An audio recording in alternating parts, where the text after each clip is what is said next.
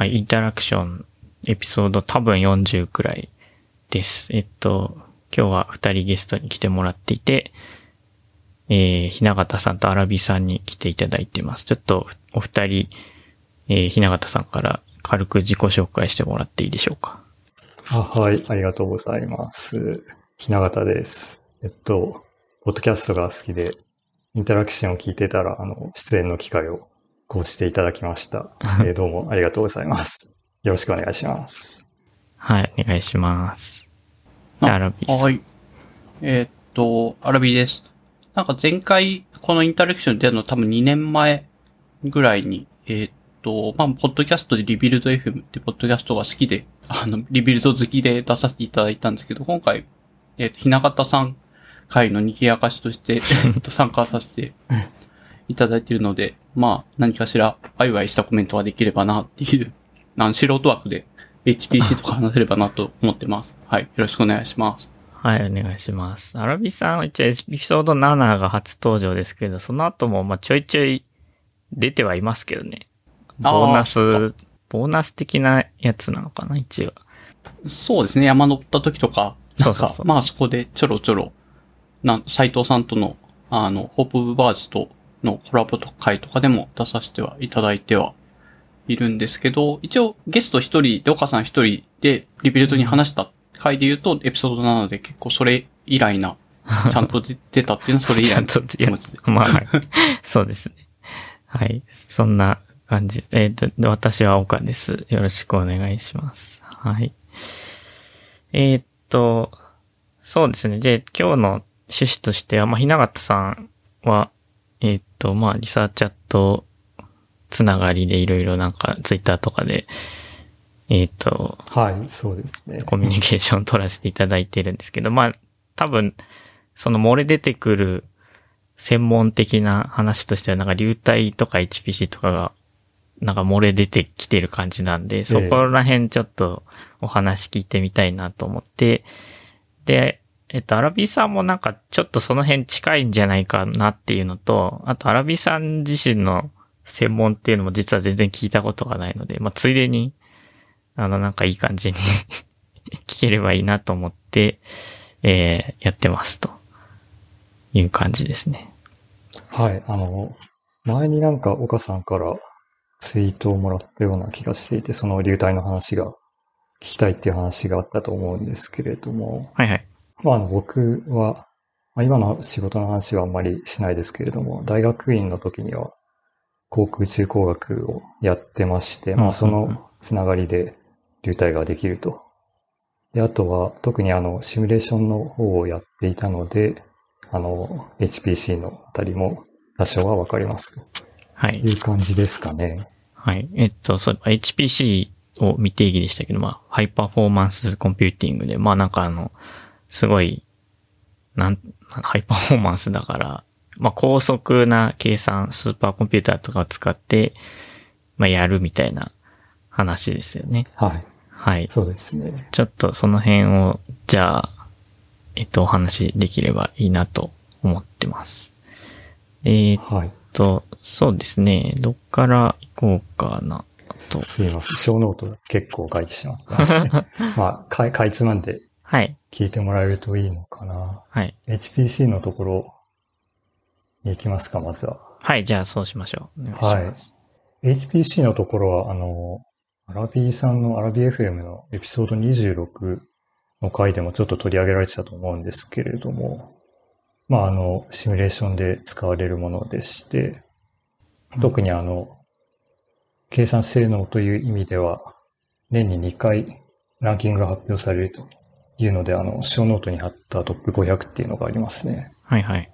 あの、だいぶ前の話になりますけど、あの、2位じゃダメなんでしょうかっていう話があったと思うんですけれども、ちょうどそのランキングで言ってるのがこのトップ500の話であるとうんうん。いう感じです。まああれですね、蓮舫さんの 今、富岳がありますけど、その前の K の時の話でしたっけね。そうですね、K の前の時で、まあ、はい。結局あの K の事業は継続になって、まああの、成果を出してるわけですけれども、このランキングってお二人は見たことはありますか？あ、一応、はい、トップ500とか、グリーン500とか、なんか、あ、そうですね。はい。うん、まあありますよ。なんか1位にな、なった、日本の富岳とかが1位になったとか、そういうタイミングでまあ見に行ったりするぐらいですけど、見たことはありそうま。ですすね。はい。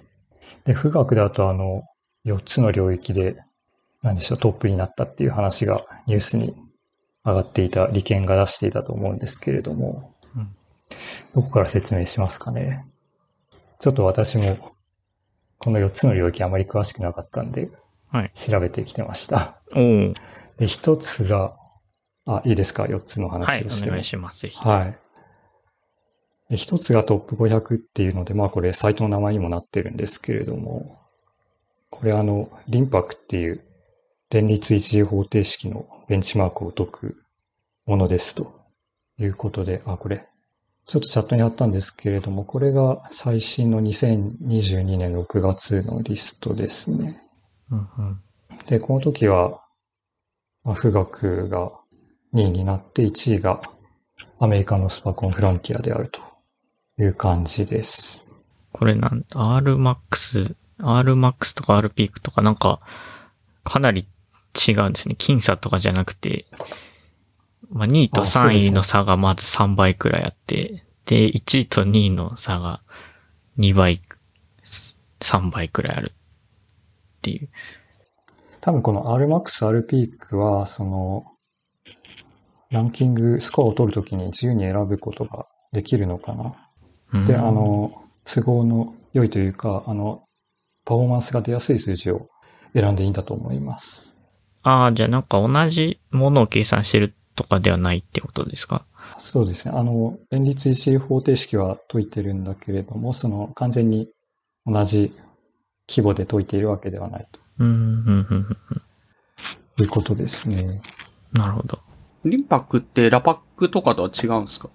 あ、ラパックは、あの、線形代数の形ライブラリでしたっけ？あそうです、そうです。うんうんうんなんか名前が似てるなっていうのが。そうそう、名前が似てる。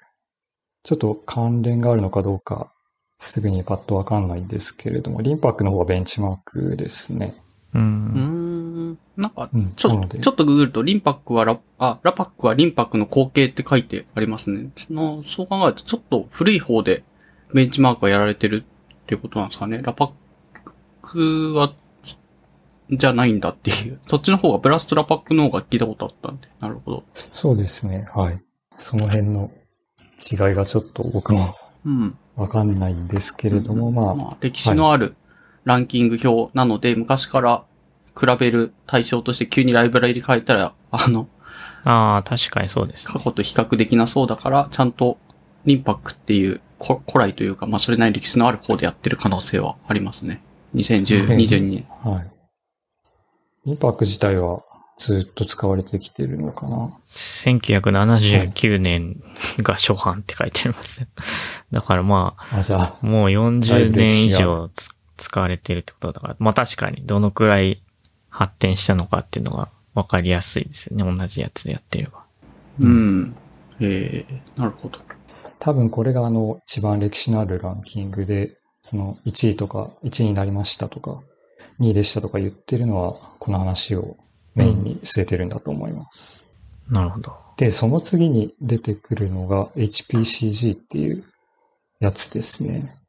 で、こっちは、あの、ちょっと資料を調べたんですけれども、後で小ノートに貼っておきたいんですけれども、もうちょっとその、実際にシミュレーションに出てくるような問題設定でしてやって、それをベンチマークにして解くというやつです。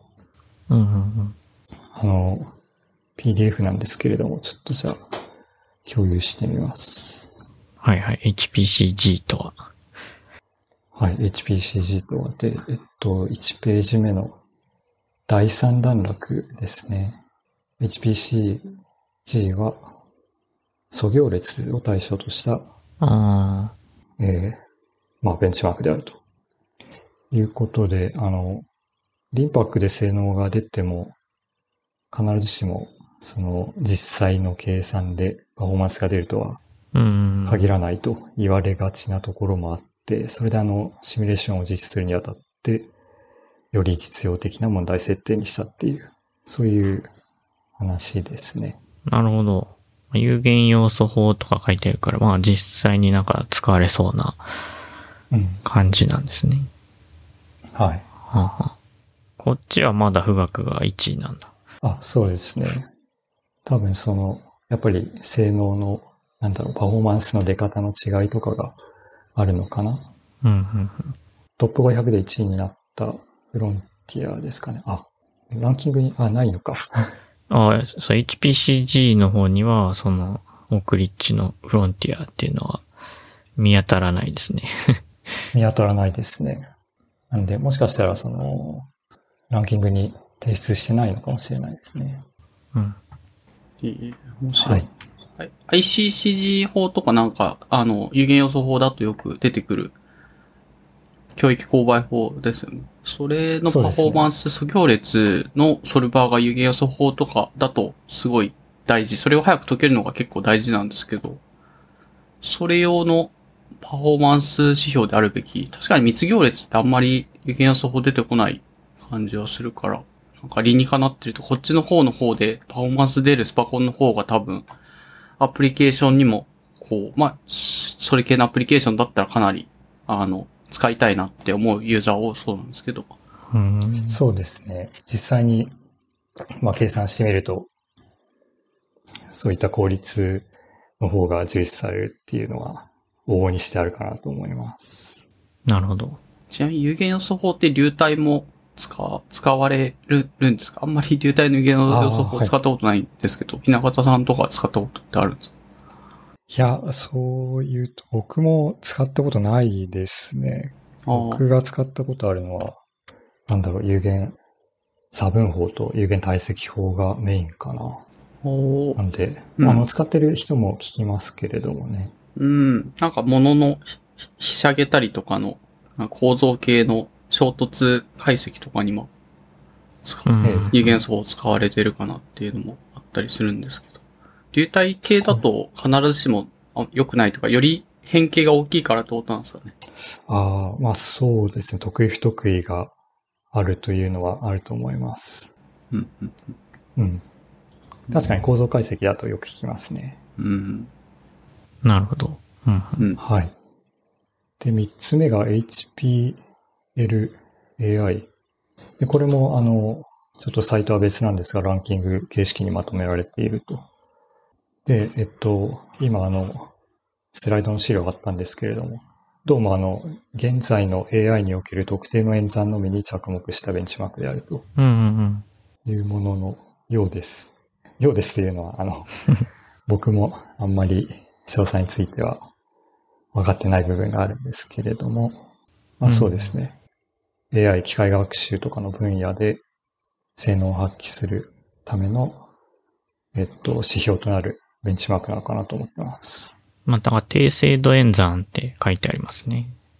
そうですね。うんまあ、あの、ディープラーニングあそうとか、結構、単精度、ハハーフフロートとか結構使うので、なんか、そういう演算に特化したようなベンチマークになったりする、なってると。はい。うん。うんそれってでもなんですかね、あサイエンスだとあんまり単精度で計算する、シミュレーションとかって単精度で計算するっていうのはなんかピンとこないようなイメージがあるけども。そうですね。数値計算とかだとダブルとか使うんですかね。もっと、まあ、全然知らないですけど、ロング僕ロングダブル。使うのかなまあまあダブル、ダブルじゃないかなとはい。思ってはいるんだけども。で、そうすると、えっ、と GPU は単精度の計算を、まあ画像とかなんでちょっとぐらい多分値ずれてても全然計算としてはいいやって感じだとは思うんですね、画像処理とかは。ただ、サイエンスだと、ちょっとでもやっぱり誤差があるとっていうので、多分倍精度なんじゃないかなと思っていて、で、一応 GPU にも倍精度計算できる GPU、しかも高い、お高いやつってあったりとかして、ただスパコンだとどうなんですかねその倍精度計算できる GPU のスパコンってあるんですかねとか、ちょっと興味興味があるけど知らないって感じ。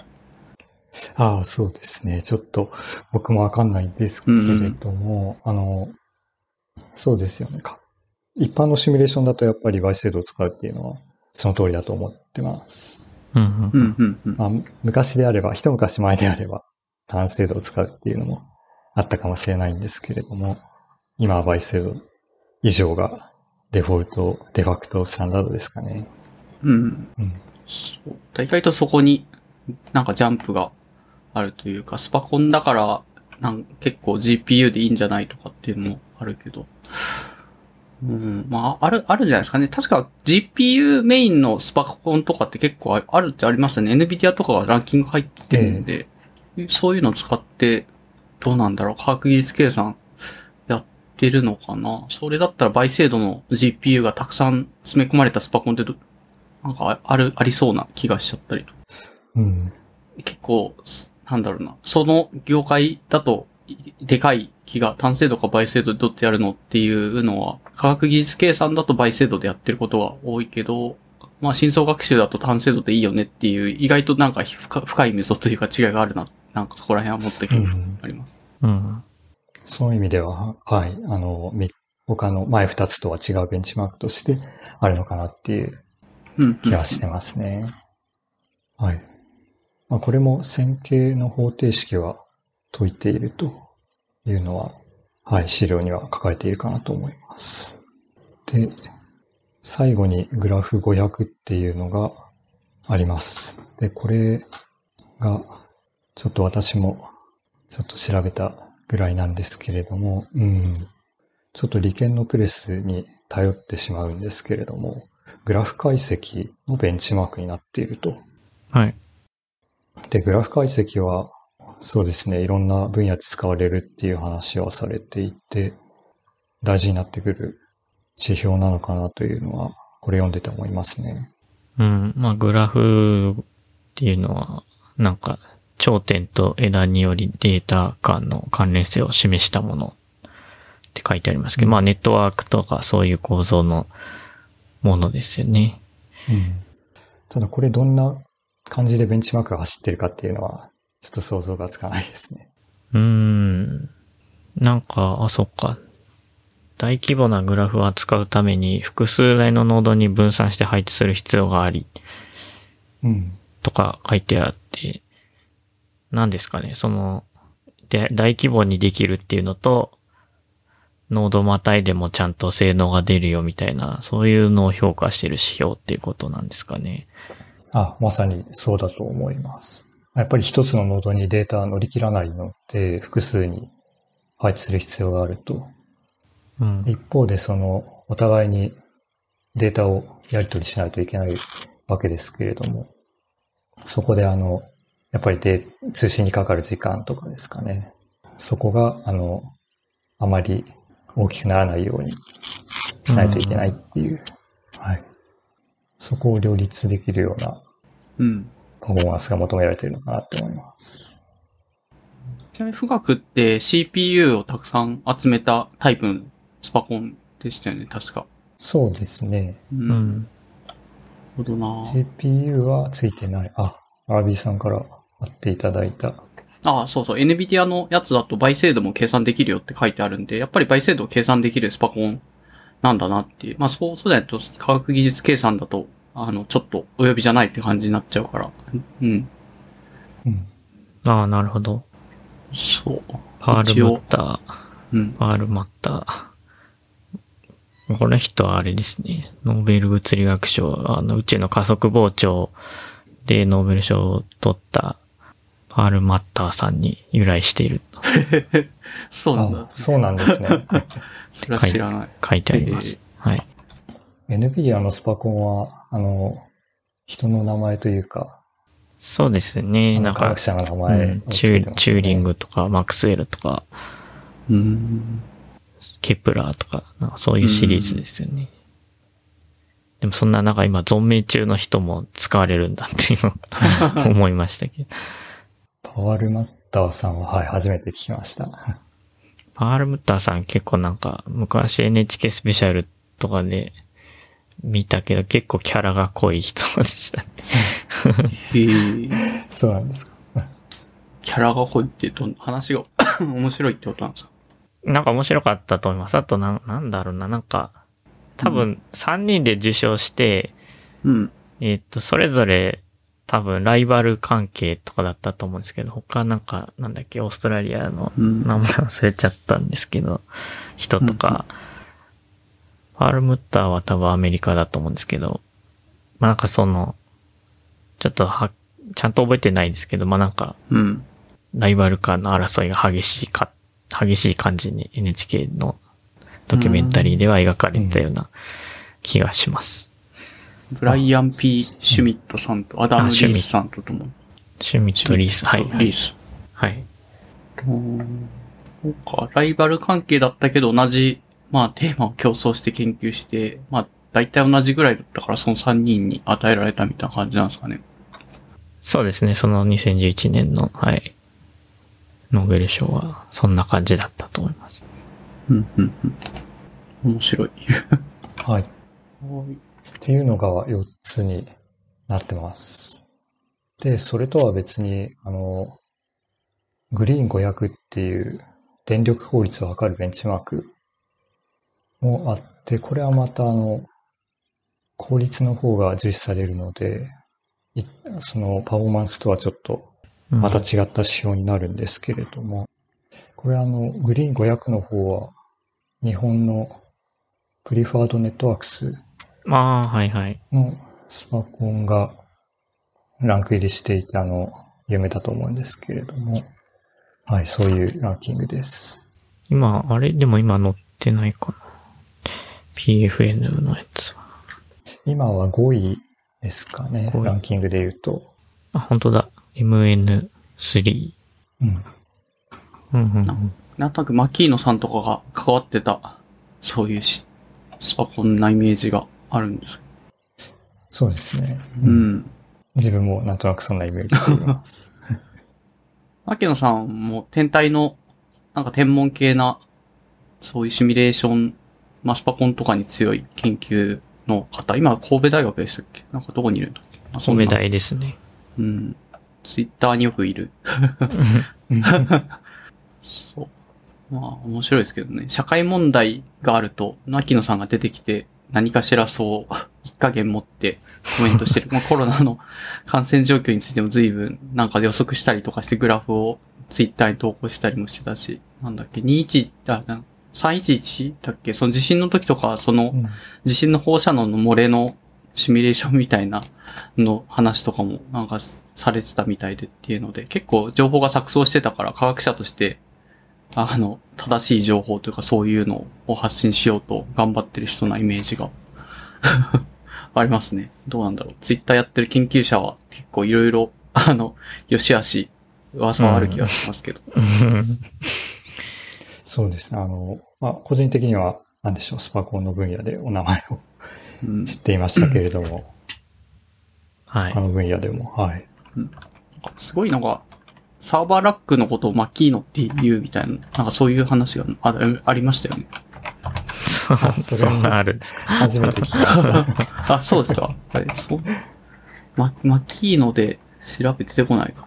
なんかそ、そん、ちょっとすいません、間違ってるかもしれないけど、あ聞かじった話で、なんかその、マキーノって、そのパソコンのそういう、なんだろうな、ラックを集めたの名前でもう、その牧野さんから来てんだよって言うと、なんかすごい計算機の申し子みたいなイメージがあるから面白いなと思って聞いた。うん。うんはい。すいません、余談でした。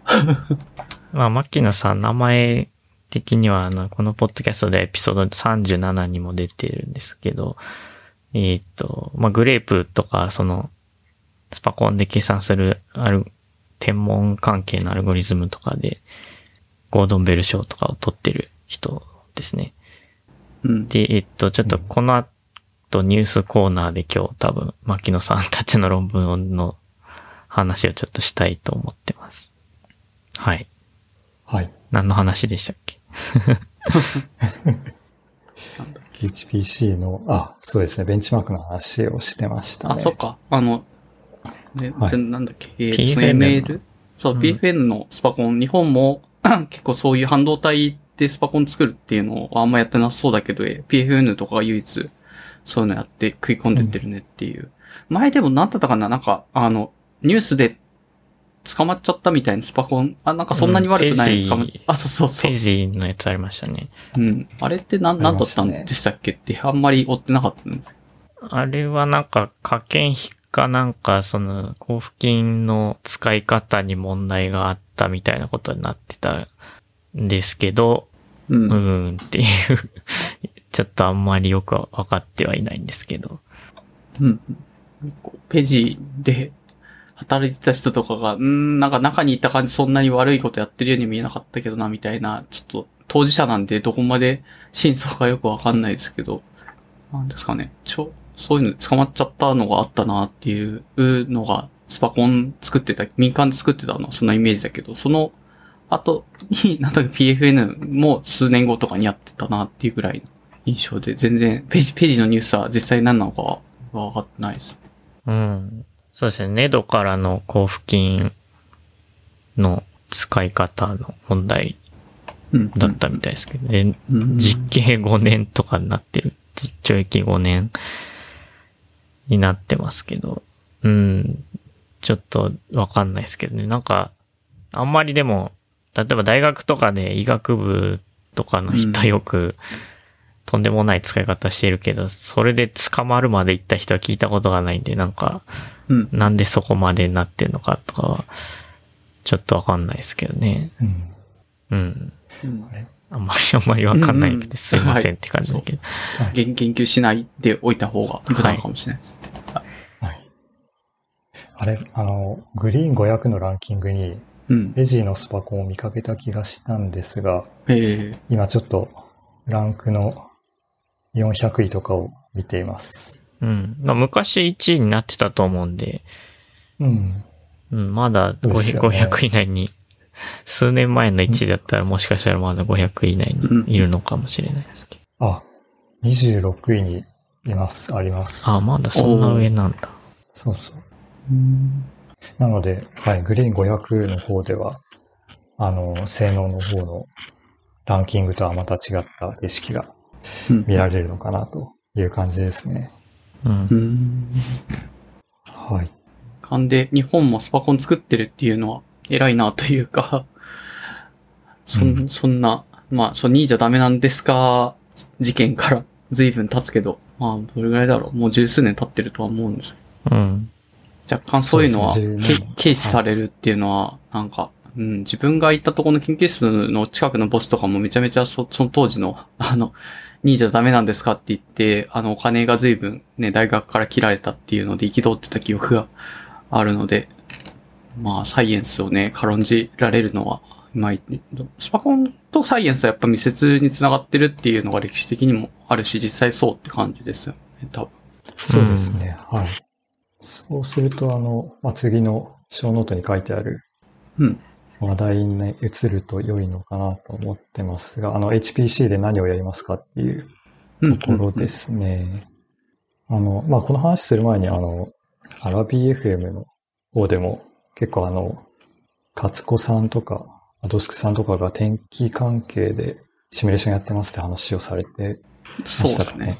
お天気エンジニアというぼんやりした名前で 話されてはいたんですけど、まあまあそういう、はい。あの、某、某町の多分そこら辺のスパコンとかを使って、あの、天気予報とかのシミュレーションとかをやったりするお仕事と関係してるんじゃないかなっていう背景の人たちの話です。はい。天気予報もあの、スパコンの応用例、利用事例の一つとしてあるのかなと思ってます。で、あとは、ショーノートに貼ったんですけれども、成果創出加速プログラムっていうところ、うん。を見てもらうと、まあ、4つの領域があるんですね。まあ、便宜的にその分けている部分もあるのかもしれないですけれども、まあ、そのサイエンスに関する部分と、あとはエンジニアリングに関する部分かな。まあ、いくつか項目ありますが、うんあの。必ずしも流体だけの話じゃなくて、まあ、一番多分、一般に知られているのは、なんかあのコロナの、ああ、そうですマスクの拡散の話とか、その辺ですかね。うん。領域2のはい国民の生命財産を守る取り組みの強化とかが多分、うんそれに入るんだと思いますけど。はい。で、あとは産業の話とか、研究基盤のうん。話とかですね。まあなんか2位じゃダメなんですかみたいな話は、まあ1位になることにどんだけ意味があるのかっていうのはあんまりよくわかんないですけど、でもその1位を目指すなんか取り組みというか、そこに至るいろんな技術の積み重ねみたいので、まあいろいろ蓄積されていくと思うので、なんか一回それが途切れちゃうと、一気にダメになっちゃうとかが多分あるんですよね。なので、そうですね。うん。こう、ちゃんと継続してお金を出して分野を殺さないようにしていかないといけないっていう、うんまあ、ことだと思いますね。いいはいはい。はい。うん確かあの、富岳を作るときにリーダーで進めていた松岡先生かな、あああ、はいが言っていたのが、その、まあそのいろんな分野があって、その、それぞれの分野にどれくらいのパフォーマンスがあるといいですかというのをうちゃんと現場にヒアリングして、その上で、あの、マシンを作ったら結果的に、あの、すごい性能の高いマシンを作れたみたいな話があって、あの、なんて言ってたかな。コーデザインなんて言ってたかな。うん。はい。一緒にデザインする一。緒に、そう、一緒にデザインするという形で、はい。とても良い形でできたのかなと思って、まあ、はい、外からは見ていました。うん。この富岳百景のページにも、マキーノさんいますね。おうあ、いますか？し下の方行くと。あ、下の方に。あ、そうだった、そう。あの、惑星、あ、そうそう。宇宙の構造形成のところですね。そう、ここであの、太陽内部の対流と磁場なんていう話があるんです。これはまあ、流体うん。に関わってくるのかなと思って見てます。うん。磁場入れると、お、めっちゃ重くなるイメージがあるんですけどね。なんというか、流体計算の中でも。そうですねん。うん。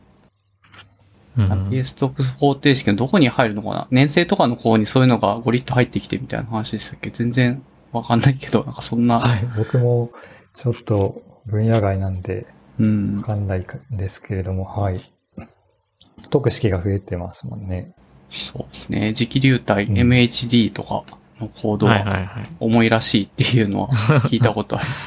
うん。宇宙だと使われるのかなと思います。なるほど。宇宙の分野か。うん。いまあ、いろいろやって、すごいなとは思うけど、スパコン作るだけでも結構、ね、大変なのにそういうのも作り、スパコン、なんですかね、PFN 作ったりもするし、ちゃんと科学技術計算のこういうのもやるしっていうので、うんまあ、そうですね、すごい。あの、ショーノートにちょっと書いたんですけれども、見つけたのが、あの、 SPring-8の話。このインタラクションでもエピソード21で、えっ、と、ウッディさんがお話しされてた SPring-8なんですけれども、こういった大型の実験施設とスーパーコンピューターとの連携がありますっていうのは、ちょっと僕はあまりよく知らなくて、うん。ショーノートに貼ったところですね。うん。どういう感じで使うのかなというのをちょっと 見てました。どういう感じで使うんでしょうね。なんか、これはなん、どういう分野の人なんだろう。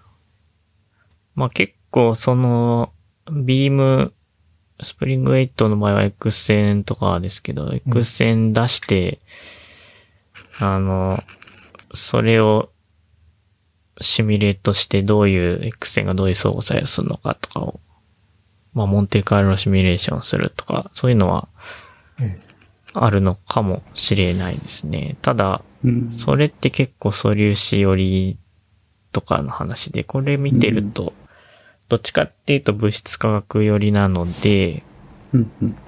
なんかそれとは別に、もう、なんというか、第一原理計算とか書いてありますけど、あの、量子力学的な計算をススーパーコンピューターでやってるんですかね。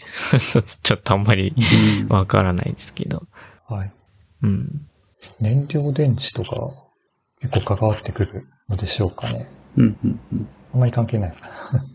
燃料電池、一応書いてありますね。ここに。はい、このプログラムの中には。燃料電池っていうのは、まあ水、あれですか、水素のやつ。うん。あんまりわかんないですね、これは。そうですね。まあまあでも、うん、なんか、い大型実験施設とスーパーコンピューターとかは、まあまあ結構、なんていうか、その実験施設で使う人がスーパーコンピューターのユーザーでもあるっていうのはよくあることのような気がしますね。うん。うん、うん、うん。はい。どちらも大型設備なんで。はい。うん。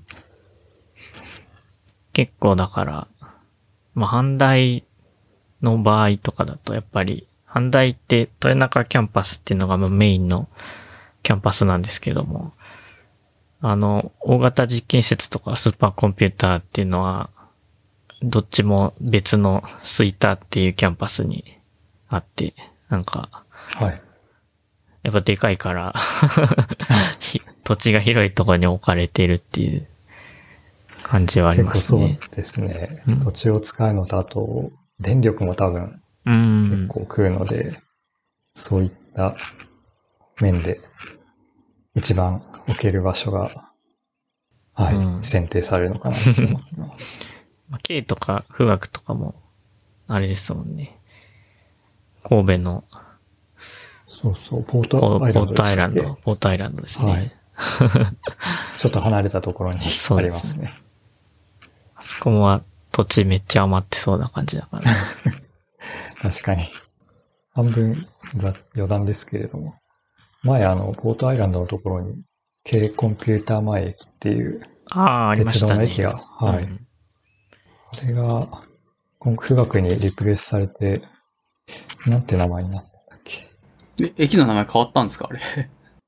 駅の名前変が。わんなきゃおかしいですよね。なんか、消えなくなっちゃったから。ああ、でも駅の名前って結構昔の駅の名前残ってる学芸大学駅に学芸大学なかったりするじゃないですか。そんな。ああ、ノリかなと思ってたんだ明大明大前とかね。そうそうです、そうです。もう昔あったからそれで一旦つけたらなんか変えられない、変えづらいもんかなと思ってたんですけど。確かになんか東京はそういうとこが多いですかね。なんか関西の方がちょいちょい駅名変わる気がしますね。へえ。なんとなく。変えていいんだ、それ。そうです。阪大の最寄り駅も、あの、う石橋っていう名前だったのが、石橋阪大前に最近なったんですよね。うんへえ、あ、石橋駅なくなっちゃったってこと？そうする。まあ、石橋阪大前駅になりました。とか、そう、まあなんかその近く、同じだ阪急宝塚線だとなんか、服部駅がいつの間にか服部天神駅になってるし、あと京都とかも結構変わってて、なんか、立命館なんとかかんとかみたいなすごいめちゃくちゃ長い駅名が登場したみたいなのがあった気がします。うーん。結構駅の名前じゃあ変わって、みんな戸惑ったりしないのかなって ちょっと思いますね。うん。そうですね。三宮とかも阪急、阪急の三宮駅が神戸三宮駅になったりとか、うんうん。あ、梅田駅が大阪梅田駅になったりとかもあったかも。なんか、まあ多分分かりやすい方向に変えようという努力が結構なされてる気がします。関西の私鉄とか、なんとなく。軽コンピューター駅は計算科学センター駅に解消、2021年に変わったって書いてるけど、それだったら初めから計算、計算科学センター駅でよくないって思ったり確かに。するんで。確かにそうですね。スパコン絶対ね、変わるでしょうからっていうはい。気づいたんでしょうもとね。もとのセンターの名前で。これなら変わらないっていう。うん。あ、スパコンって寿命があるんだなっていうのを気づいたんですね。気づかずつけちゃったんでしょうね。スパコンはだいたい5年か7年ぐらいかな。まあ7年ぐらいですかね。うん夏とだいたいリプレイスされるっていうのが。あるかなと思って、はい、経験上の話ですけれども、あります。と、なんか K が終わった後に K のその、コアを、うん。なんか寄付した人には、それがもらえるみたいな、ありましたよね。あれやればよかったなと思うん思ってたんですけど、もらえなかったです。あはいうん。うん、ちょっと富岳が終わった時は、富岳のコアをもらえるように頑張りたいですね。はい。寄付を。なんだ、これ何の話だっけ？おアプリケーションの話かな、ね何をやるかっていうので。はい。じゃあ、流体力学の話を、じゃあ、アプリケーションってことで。そうですね。はい。アプリケーションの中の一つである、流体力学の話ですけれども、さっきもちょっとまあ話してましたけれども、あの、ナビエストークス方程式っていう有名な方程式があって、これはまだあの、解かれ、解析的に解かれてないと思います。あの、つい最近調べました。このクレイ数学研究所のミレニアム検証問題でまだ残っているので、うん。うん。まあ、これ解くと、いくらだっけ ?1 億円だかなんかもらえるっていう。はい、賞金ですよね。まあ、もう、これ解いたらフィールズ小物っていう、すごい難問ばかりなんですけど、うんまあ、パンカレ予想だけもう解かれてるけど、他は解かれてなくて、で、その中の、なんか二つぐらい、ヤンミルズマスギャップとか、ナビストークスイクエーション方程式とかは、めっちゃ物理っぽいっていう感じですね。はい。うん。僕がわかるのはナビエストークス方程式だけですね。はい。まあ、流体の基本的なうん。方程式っていうイメージしかないんですけど、僕は。流体力学は、連僕の大学だと連続体力学という講義だったんですけど、えっと、うん多分一周目だけ行って、あと、脱落しました。教科書もなんか多分読んだことないんですよね、流体力学。なので、全然何も知らないです。はい。うん。そうか、物理の方だと連続体で取り扱うから結構扱わないんですね。あの、はい、あの、はい。うん。必修ではなかったです。うん。そうですね。物理だと必修じゃなくて、ほまあやりたい人がわざわざそういうのやってるところに取りに行ってたような印象がはい。ありますかね。自分のところも。はい。まあ、自分はあの、工学部だったんで、普通に、はい、講義としてああ。で、まあ、それで、はい、学んだという感じですね。まあ、ただ、そのシミュレーションになるとちょっとまた話が違ってというか、まあ、講義としてやるというよりかは、あの、研究室に配属されてから、もっと専門的にやるっていう感じで、自分の時は学んでましたね。へえ。専門的にっていうのは、そう、なんか、その、ナビエストークス方程式を物理的になんか出していくみたいなのを結構、その多分連続体力学はそういうのをやりたいための講義なんじゃないかなと思ってはいるんですけど、工学屋さんだともうそこスタートで、あとは解くだけとかそういう話なんですかね。どういう深め方をしてるのかそう。ですね。あの、それはすごくいい話かもしれなくって、割と工学的にはもう、あの、特に流体を扱うってなったら、もうん。う連続体が前提というか、はい、その過程を置いた上で、そこから先の話をやってましたね。うんうんうんああ、なるほど。最初なんかあれ、ベルヌーイの法則とかなんかそういうのから始まってみたいな、うんうんうんなんか物理学科の講義ではそんなような感じだった気がしますけど。どっちかっていうと、もうナビストークスがああり、それをどう数値的に解くかみたいなうんことにフォーカスしてるるっていう感そっじですか。ちに、うんはい、力点が置かれてるっていう感じでやってました。なので、あの、細かい動質の話とかは、もしかすると、物理屋さんの方が詳しかったり、ともすれば、はい、お二人の方が うまくできるのかもしれないです。まあ多分アラビーさんが一番うん詳しいですから、僕マジで何もわかんないです。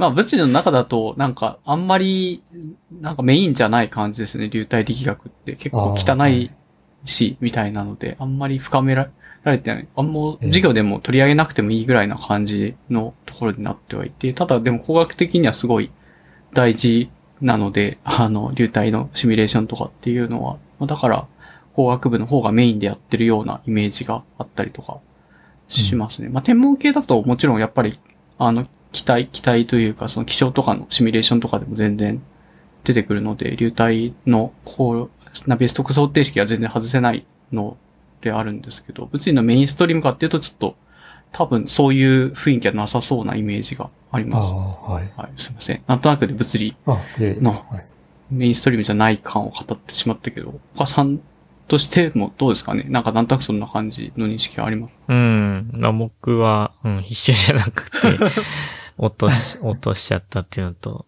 まあでもなんか、流体力学、汚いというか、なんか、その、ちゃんと学ぶと美しいみたいな、ようなことを言ってる人がいたような気もしないでもない。わかんない。うん。なんででもこの方程式がっていうと、非線形な項が多分、あの、シミュレーションとかでもしにくくて、まあ多分解析的にも解きづらいっていうのはその項が入ってるからっていう感じですかね。うん、そうですね。はい。その理解でいます。結局その非線形項の取り扱いが大変であると。うん。うん。なので、あの、シミュレーションでは、この方程式を離散化っていうか、うん、あの、はいはい。なんて言ったらいいかな。その解きたい流れの領域を細かい領域に分けてやって、で、その上で方程式を近似的に解いてやるんですね。なので、解析解ではないんですけれども、まあ、それに近い解が得られることを期待してやっていると。ちょっとあの、ポッドキャストで図を引用するのはどうかなと思ったんですが、1枚だけ小ノートに貼ったのが、あの、全体像としていいかなと思って1枚だけ貼りました。これあの、まさに工学の話で、機械工学便覧っていう本から取ってきたんですけれども、まあ、あの、こんな流れでやってますっていうやつですね。うん。解析対象があって、えっ、ー、と、物理モデルを設定して、うん、まあ、読み上げてるだけなんですけど、上からフローチャートで数学モデルの設定をして、離散化を、まあ、さっき話してた離散化をすると、メッシュを切るみたいな感じかな。で、計算プログラムの作成と、実際それを計算させましょうって言ってコンピューターにエンターキーでマジックボタンポンと押して、で、実際シミュレーションが出てきて、その出てきた結果が、まあ、バグが入ってないかとか分析するっていう流れが、フローチャートで書いてあるっていう感じですかね。なんか、あんまり分かってないのが、まあ、解析対象はなんとなく、まあ、流体の流れの計算とか、まあ、天文とかだたら、なん惑星同士の衝突とかを流体計算でやることとかもあるのかなとかっていうのもあったないか。やっぱ機体の計算かな？気象とかの計算かな？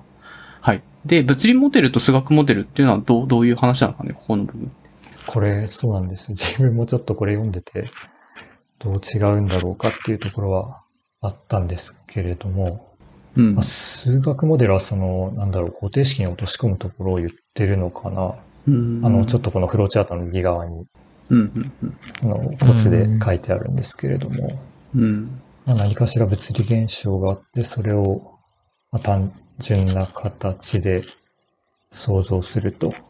物理モデルは定式化の方じゃないですかね。うん、あの、どどういう非線傾向を入れるのか入れないのかみたいな話とか、入れない計算もあるじゃないですか。まあそれで一旦用が足りるんだったらみたいな、物理的にここの子はいるかいらないかとか無視していいかみたいなのを決めて、うん、実際数式って形に落とし込む込むところ、まあその、この子はいらないよねって言われた後の数式の話が数学モデルっていうふうに言ってるのかな。まあちょっと教科書ベースな話だから、うん、まあそれが重要かっていうと、うん、まあなんか実際実作業としては同じような感じでやっちゃってるなって気にしてないな。ちょっとそうですね。実作業としてはあまり気にしてなかったなっていうところがあるんですすいません。今説明、いえいえ説明いただいた感じが適切かなと思います。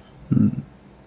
その離散手法っていっぱい書いてあるんですけど、差分法、有限体積法、有限要素法、境界要素法とかっていうのがあって、これってなんかどれがよく使われるとか、まあ自分はこれ使ってたけど、なんでそれ使ってたかとかっていうのはなんか話せたりとかするんですかね多分。ああ。そうですね。やっぱり手法で、あの、得て増えてがあって、うん。うん。結構いろいろあるんだなっていう。こう、なんか、うん。有限要素法とか有限体積法とかなんか、こう、こういう分類なんだなっていうのが わかりました。なん、なんとなく。二酸化手法の一つなんだなっていう。うん、これがちょうど、敏乱としての立ち位置なので、いろんな話を網羅しているというところだと思います。うん。すいません。ちょっと手法ごとの利点、欠点みたいなのがパッと出てこないんですけれども、まあ、流体の分野でよく使われるのは、あの、前二つですかね。差分法と有限体積法かな。で、これあの、うん。うん。計算力学の本なので、有限要素法とか境界要素法とか、粒子法とかも出てきてますね。まあ、有限要素、あの、最初ちょっと話しましたけれど、構造系だと、構造のシミュレーションだと有限要素法とか、よく使われるのかな。あとは粒子法もまあ、流体で使いますね。モンテカルロ法は、すいません、ちょっとうんうんあまり経験がなく、物理の方の方で使われるのかうな。ん。うん。僕はモンテカルロはめちゃくちゃやってます。うん。素粒子のシミュレーションとかはほぼ全部モンテカルロなので、あ、そうなんだ。ええそうですね。まあ、ちょうど粒子って、その、確率的に反応したりするので、まあ、ちょうどいい、いいんですよね。モンテカルロでやれば。そのままシミュレートできるので。うん。うん。うん。反応するしないを、まあ、ランダムにやっていて。そうそうそう。はい。何も頭つ、まあ、頭使わないことはないけど、ちゃんとその反応確率とかを入れてあげれば、その通りになるという。ああうん。うん。うん。なんかあの、円周率をモンテカルロ法で求めましょうみたいなのは、そのプログラミングのテキストで見たことがあるんですけれども。ありますね。ビュビフォンの、ビフォンの針ですね。はい。そうですね。物理での応用は今回聞けてよかったです。うん。うん。うん。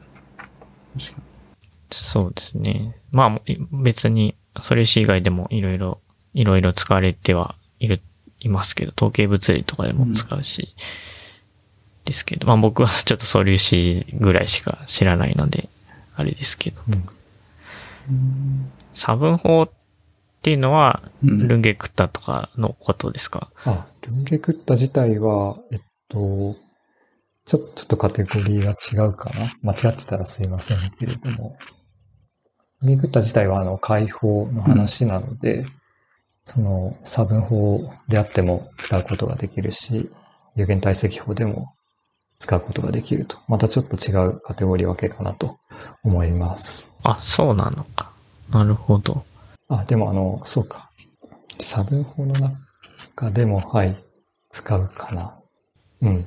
そうです。うんまあそれぐらいでしか多分自分では使ったことがないので、それと一対一に結びついてたんですけど、別に他のことにも 使えるんですね。使おうと思えば。差分法と有限体積法ってどう、どういう違いが？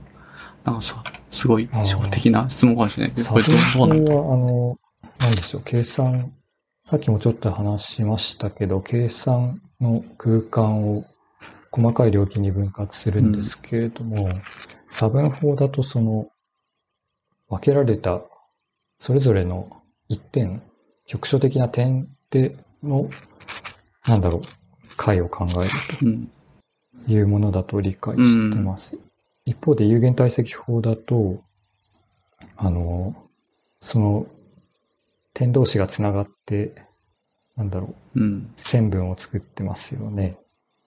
その線分で覆われうん。た二次元だったら、あの、なんだろう、四角形とか三角形とか、うん。そういった領域ベースで考える方法が有限体積法だという理解ですね。うん。そうするとじゃあ有限体積法と有限要素法は結構近い感じかな、ね多分だけど。そう。自分も、なんだろう、前前職 CA で有限要素法を使ってるっていうようなのの物理シミュレーションのソフトの開発をやってたことがあるんですけど、そこだと、なんか有限差分法は使ってなくて、流体じゃなくて、まあ、電磁気とかのシミュレーションだったからっていうのがあるんですけど、差分法と体積法は違う、何が違うんだろう？まあ、なんとか自分の中でなんかいろいろいっぱい有限なんとか法ってあるけど、あの、どう違うんだろう？細かいところでどう違うんだろうなってな、あの、ちょっと、そうですね、勉強不足と言われればそうかなという感じなんだけど、ぼんやり思ってた時期もありましたね。に、今、今の説明聞いて似てるなってちょっと思いました。そうですね。有限体積法の方は、あの、そう、体積で考えるので、あの、流体も、うん。なんだろう、えっと、物理法則にのっとって動くので、あの、質量保存とかエネルギー保存、運動量保存が成り立つんですけれども、それをより考えやすいのが有限体積法かなと思います。うーん。ちっちゃい、なんかその四角形とか三角形、テトラとかそういうのには分割してって、その分割したやつも流れていく。流体のなんか動きに応じて、その、そういうのも流れていくみたいなイメージでいいんですか、えっと、そういったあの要素自体は、まあ解き方にもよるのかもしれませんが、基本的にはあの空間で固定されてて、はい。あ、空間に固定されてる。ああ、なるほど。その空間、まあ、その要素同士の中でその保存則が、せ出入りが保存が成立していると。なかなか口で説明するのは、これ、難しいですね。ポッドキャストならでは。うんうん。なんだっけ、ナビエストーク想定式のなんかオイラー平像とか、なんか、なんとか平像とか、なんか見方が流体に乗ってとああ、あか、りましたね。はいはい。ななんかそんなのありましたね。はいはい。なんかあの、空間を固定して流体が動いていくって見るのが、オイラー。うんはいうん。流体に乗っかって一緒に動いていくのがラグランジュだったかな。はい。あ、ラグランジュだ。そうですねう。ん。そう。なんでそんなこと考えるんだと。あ、うん、うん。えっと、固定してるってことは、じゃあ、有限体積法とかはオイラー的な見方で解いてるみたいなことなんですかね。多分粒子法とかはそれぞれの粒子の座標とか聞いてくるので、ちょっとまた違うのかうな。ん。確かに。ベルヌイライクなうん解き方、そういう見方の解き方が粒子法になるのかもっていうことですかね。そうそう。ペルヌーイ、ララグランジグランジュ。どあ、ラグランジュ、ごめん。ラグランジュ、ラグランジュです。ラグランジュ秒像。うんあとはそうですね、計算プログラムの作成っていうフローチャートがあるんですけれども、あとはまあ実行か。こういったところをまあスパコンで実際に動かしてやるっていう感じですね。うんうん。うん。あまたでもいろんなジャンプがありそうですね。スパコン使うのって結構申請してとかそういう自分手続きみたいなのがスタートして、それに対してあのある時間だけ借りるみたいなそういうなんかフローがスパコン使う上であるんですよね。あ、ありますね。その意味では、はい。数値シミュレーションの実際の作業のプロセスとしてはこのフローチャートなんですけれども、これとはもう一本その 事務手続きのフローチャートがある。あの、アカウントを申請してみたいな。。そうそうそう。予算とかも、なんか、あれですか、多分決まってるんですよね。そのアカウントあたり何時間うん。かけるし、何 CPU 使えますみたいな。そうです。申請に、申請するときに、あの、これぐらい使わせてくださいっていうのは書くはずです。今、あの、ちょっとリンク貼ったんですけれども。多分、あの、HPCI っていう、このところが、あの、いろんなスパコンを取りまとめっていうとちょっと違うのかもしれないですけれども、あの、その利用申請とか受け付けてるところになってます。おー、すごい。ここの HPCI の利用できるコンピューター資源一覧みたいなのあ、ありました見れますね。うん。でか、地球シミュレーターとかまだ動いてるんですか？あ、えっと、もちろんあの、バージョンが違うのか？な、そうですね、今4代目ぐらいだったと思います。?ES4。なるほど。こんな感じで、理研のコンピューターだったり、あとは北大とか東北大、筑波、東京とか、はい。うんうんああ、東工大のツバメとかありますね。うん。うん。ツバメ、ツバメなん3。か、多分東工大の、なん、交渉がツバメだから、ツバメとか、あ、そうそうそう。スパコンにも名前つけて。あと、東大のオークブリッジは、多分多くは、柏、柏確かこれ柏にあるんですよね。だからか、うん。多く、ブリッジはなんだか知らないけど。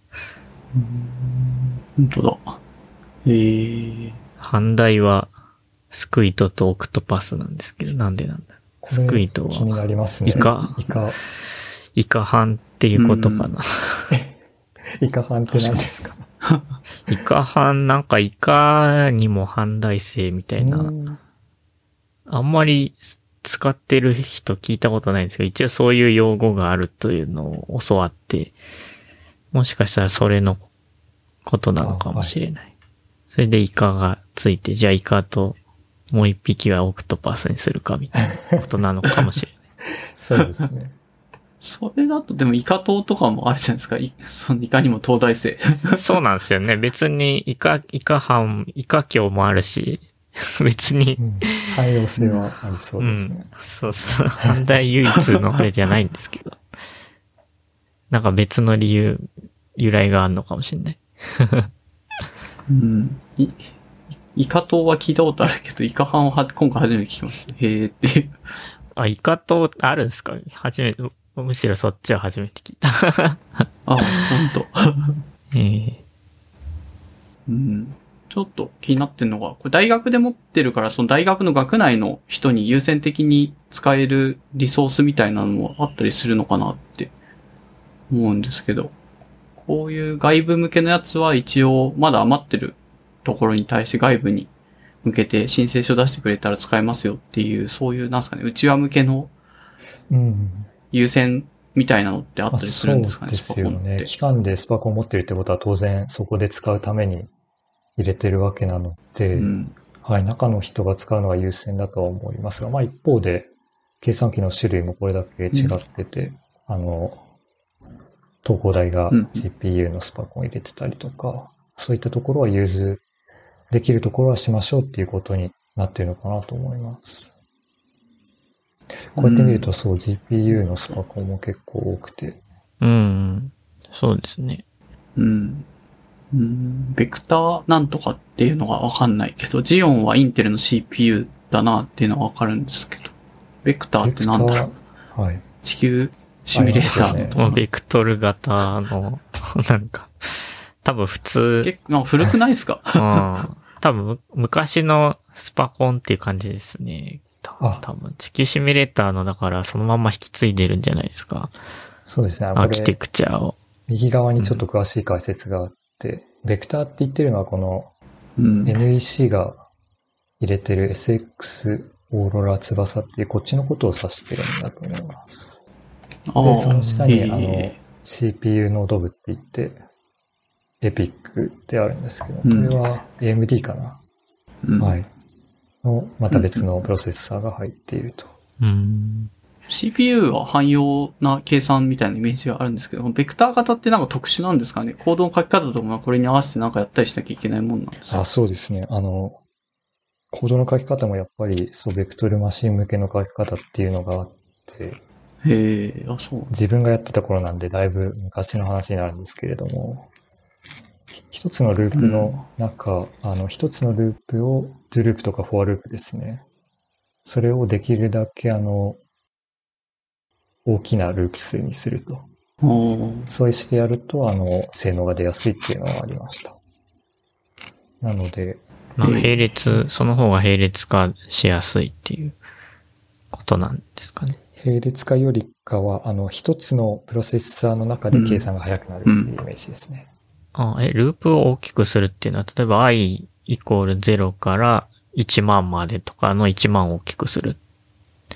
っていうことですか、よくその、流体を解くときにさっきもちょっと小さな領域に分割するっていう話をしてたんですが、うん、その配列の添え字を2つ使って、あの、すいません、プログラミング的な話になるんですけれども、あ、どうぞどうぞ。ある物理量、ある点での物理量を配列で定義してやるときに、例えば、え i と j を使って二次元で配列を定義して使ってやるとか、いうことをうん。まあ、往々にしてやるんですけれども、そうするとその一つ目の添え字のループと二つ目の添え字のループが出てくるわけですよね。で、。それをちょっと工夫して、あの、i イコール1から10と j イコール1から10の2つのループにするんじゃなくて、ij っていう一つの添え字が1から100までか。あの、うん両者の掛け算で全部100個の要素。なので、はいはいはい。うん1から100までっていう形のループに変えてやると。もちろん、あうんの、添え字としては別物になるんで、えっとうん、当時はリストベクトルって言ってたんですけれども、うんちょっと工夫をしてやって、あの、ループを大きくしてやるということをやってましたね。なるほど。はいはいはい。うん。わかりやすい。それに沿った、そういう計算が早くできるような、えっと、C、CPU、なんかベクトルむ向けの計算演演算ええ素子みたいなものが載ってるスパコンも昔はなんかあったらしいっていうのだけども、まあ今も多分シシミュレーターそれを使ってるって感じなんそうですね。昔は、それこそ富士通も日立も、あとは日本電機ですね。それぞれのベンダー作ってたんです。あ NEC です。それぞれのベンダーが作ってたんですけれども、今作ってるのは NEC だけですかね。で、うんあの、この SX シリーズっていう、多分大阪大学も入れてると思います。うん。確かに。意外とまだ現役なんですかね、こう見てると。使われてるとかポツポツあるそうですね。用途によると思います。この海洋研究開発機構が地球シミュレーター入れてますけれども、流体の計算とかだと、うん。そのベクトル計算機で、あの、計算が早くなりやすいっていう側面があって、それであの、ずっと入れてるんじゃないかなと思います。うんうん。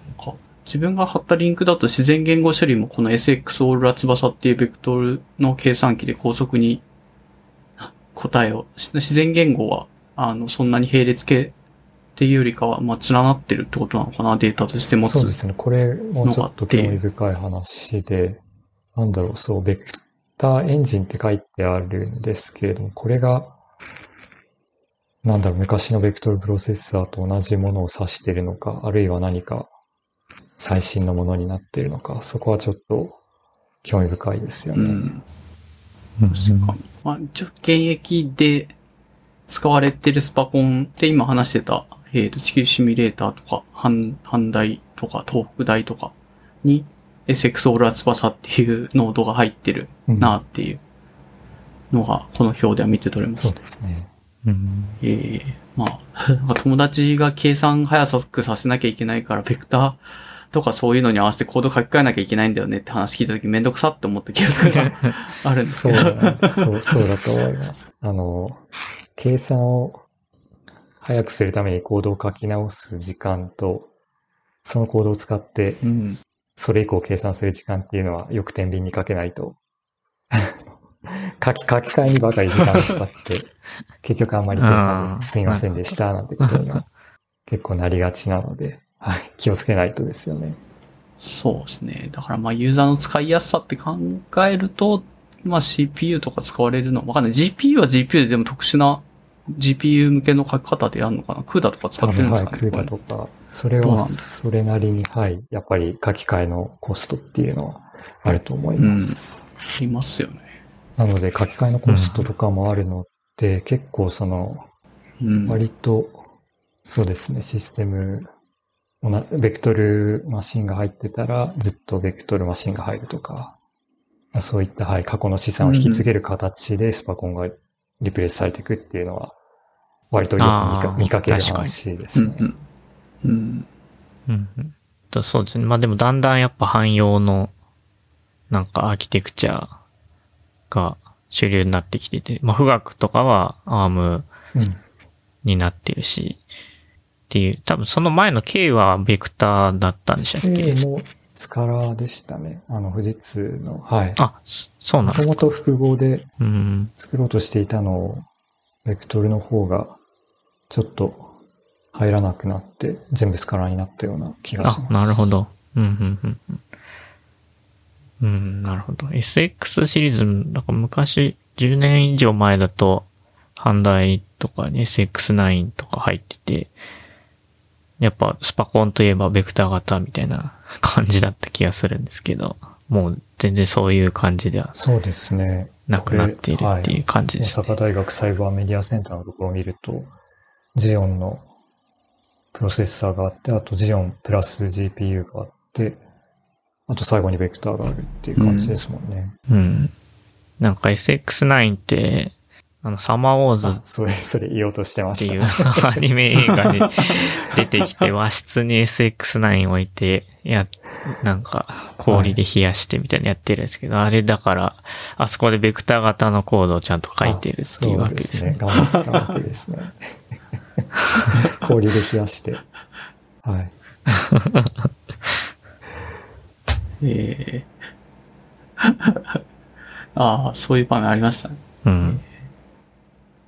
個人的にちょっと気になってるのが、結構、その、コンパイラーが意外とその、違うんじゃないのかっていう各スパコンごとっていうのが、まあちょっと実際どう、どれぐらいあるのかわかんないですけど、こっちのスパコンだとビルドが通るけど、こっちだと通らないみたいのってあったりするのかなっていう、基そういうのって。あ、聞いたことあります？そこまではないですね。基本的には文法は多分一緒なあそうなんだ。ので、あの、コンパイル通る通らないのところは一緒だと思うんですよ。ただ、あの、コアによってその性能の出る出ないっていうのはあると思います。あの、インテルのコンパイラーとか、あとはうん。富士通の、うん富士通、はいはい。ええあ、そうなんだ。なんとなくそういうのがあると、なんか、また闇だなって。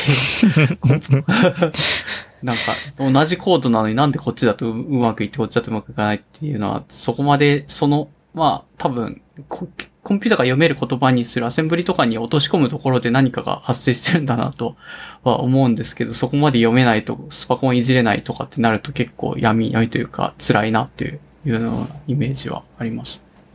結構そうですね。でもすいません、今ちょっと話聞いてて思い出したのが、そのスパコンの固有の組み込みの関数とかを使ってたりすると、移植性が悪くなるっていうのはうん。よくありますね。あああ、そういうのあ。があるんだ。固有の組み込み関数、うん。どんなもんなんですか？あの、マクロみたいなやつですか ?C の。C の、マク、あの、プリプロセッサーとかかな。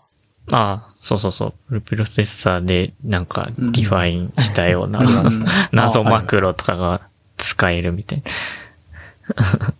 なんかその、計算が始まってから何秒経ちましたみたいなのを受け取れる関数っていうのは割と固有のものがあって、うんうんうん。結構そのスパコンの計算ってジョブで走るというか、ある程度時間が区切ってずっと流し続けられるっていうものではなくて、ある程度時間を区切って交代でうん。使っていくっていう感じなんですよね。うんうんうんうんで、その、ちょっと専門的な話になるかもしれませんけれども、あるその時間が割り当てられた時に計算はするけれども、ちゃんとその割り当て時間のうちに、えーっと、途中のその計算結果ですかね。それをちゃんとセーブして、計算終わらないと次に引き継げないっていう事情が出てくるんですよ。うんうんうんうんそうした時にあの、あと計算がどれくらいで終わるかっていうのを見つつ計算を進めるっていうのが細かい話ですけれどもあって、まあ、そういうところにうん。出てくるのかなと。あの、非常に細かい例ですが、はい。ああ、いい。なんか、実際使う上では大事だと思そううので、ですね。うん。こっちで使ったやつがそういうのを組み込んじゃったから、こ他のところに移植するのめん、またちょっと手加えなきゃいけなくてめんどくさいなとかっていうのは、あるあるな、はきますね。まあ、近いかわかんないけど、コンパイラーのオプションとかって結果が変わるみたいなこともあるじゃないですか。すね高速化するために、コンパイラーにオプション、まあ、ハイフン O、なんか3とか、そういうのを C とかだと入れてたような気がするんですけど、なんか最初、数値計算ややってコンパイルとかやった時に、なんかすごい気持ちが悪いというか、あの、なんですかね、答えがちょっとしたそういうコンパイラーとかそういうちょっとした誤差で違う結果が出ちゃうっていうのは、なんか信用できないな、こいつみたいな。そんなことを思った記憶があるんですけそうですよね。そこなかなか難しい話で、ど。うん。結構最適化かけると、最後のうんうん。倍精度だったら15桁目がずれるとか、うん。結構あるので、何を正しいって見るかですよね。まあ、最後あの、どうやって結果をバリデーションするかっていうところにも関わってくるかなと思いますけれども、うんうんはい。あの、計算結果単独ではちょっと存在、評価できない部分ではあるのかなっていう気がします。うん。まあ、そうですね。まあ、企業とかでも、その、そういう数字計算、科学技術計算っぽい、あの、ソフトを塗ってたりとかすると、やっぱり前の結果と変わったら、バージョン、例えば1個上がった瞬間に、前の結果と若干計算結果ずれてたって言って、桁ほんと15桁目の最後のとかちょっとずれてたとしても結構大問題になったりとかする話なんですよね、そういうの。で、一貫性がなくなっちゃうんで。そうですね。一貫性を保ちつつアップデートするっていうのはうん。結構難しい課題でうん。すよね。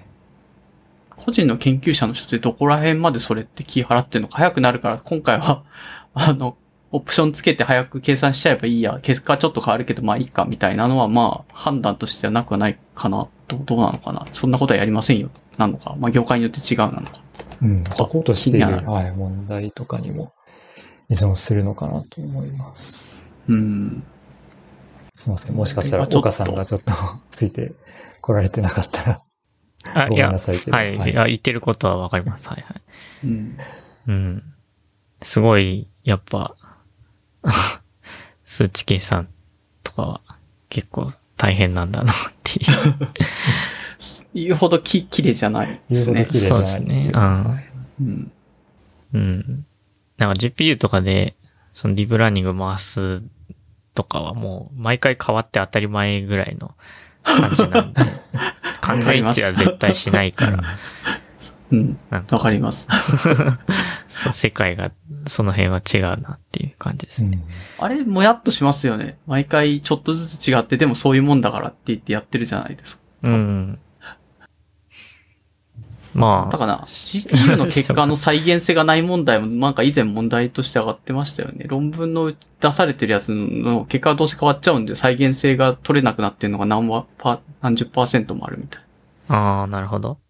まあ確かに科学としては若干怪しいところがありますね。その 再現可能性が。っていうのは。うん。だからスパコンやるとか科学技術計算するときはそこにどこまで気を払うかで結構自分が言ったところはそういうのはかなり気を払って結果が変わっちゃうのはありえないでしょみたいな雰囲気はなくはなかったような気がするから、なんかそれでいあコンパイラーとか例えばスパコンとか計算流すハードごとにも値がちょっと変わっちゃうみたいなことが噂として流れてくると一体我々は何を信じればいいんだっていう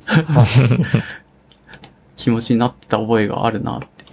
そうですよね。いろんな計算機でコンパイラー違うものも使ってやってると、時々そういうこともありますね。うん。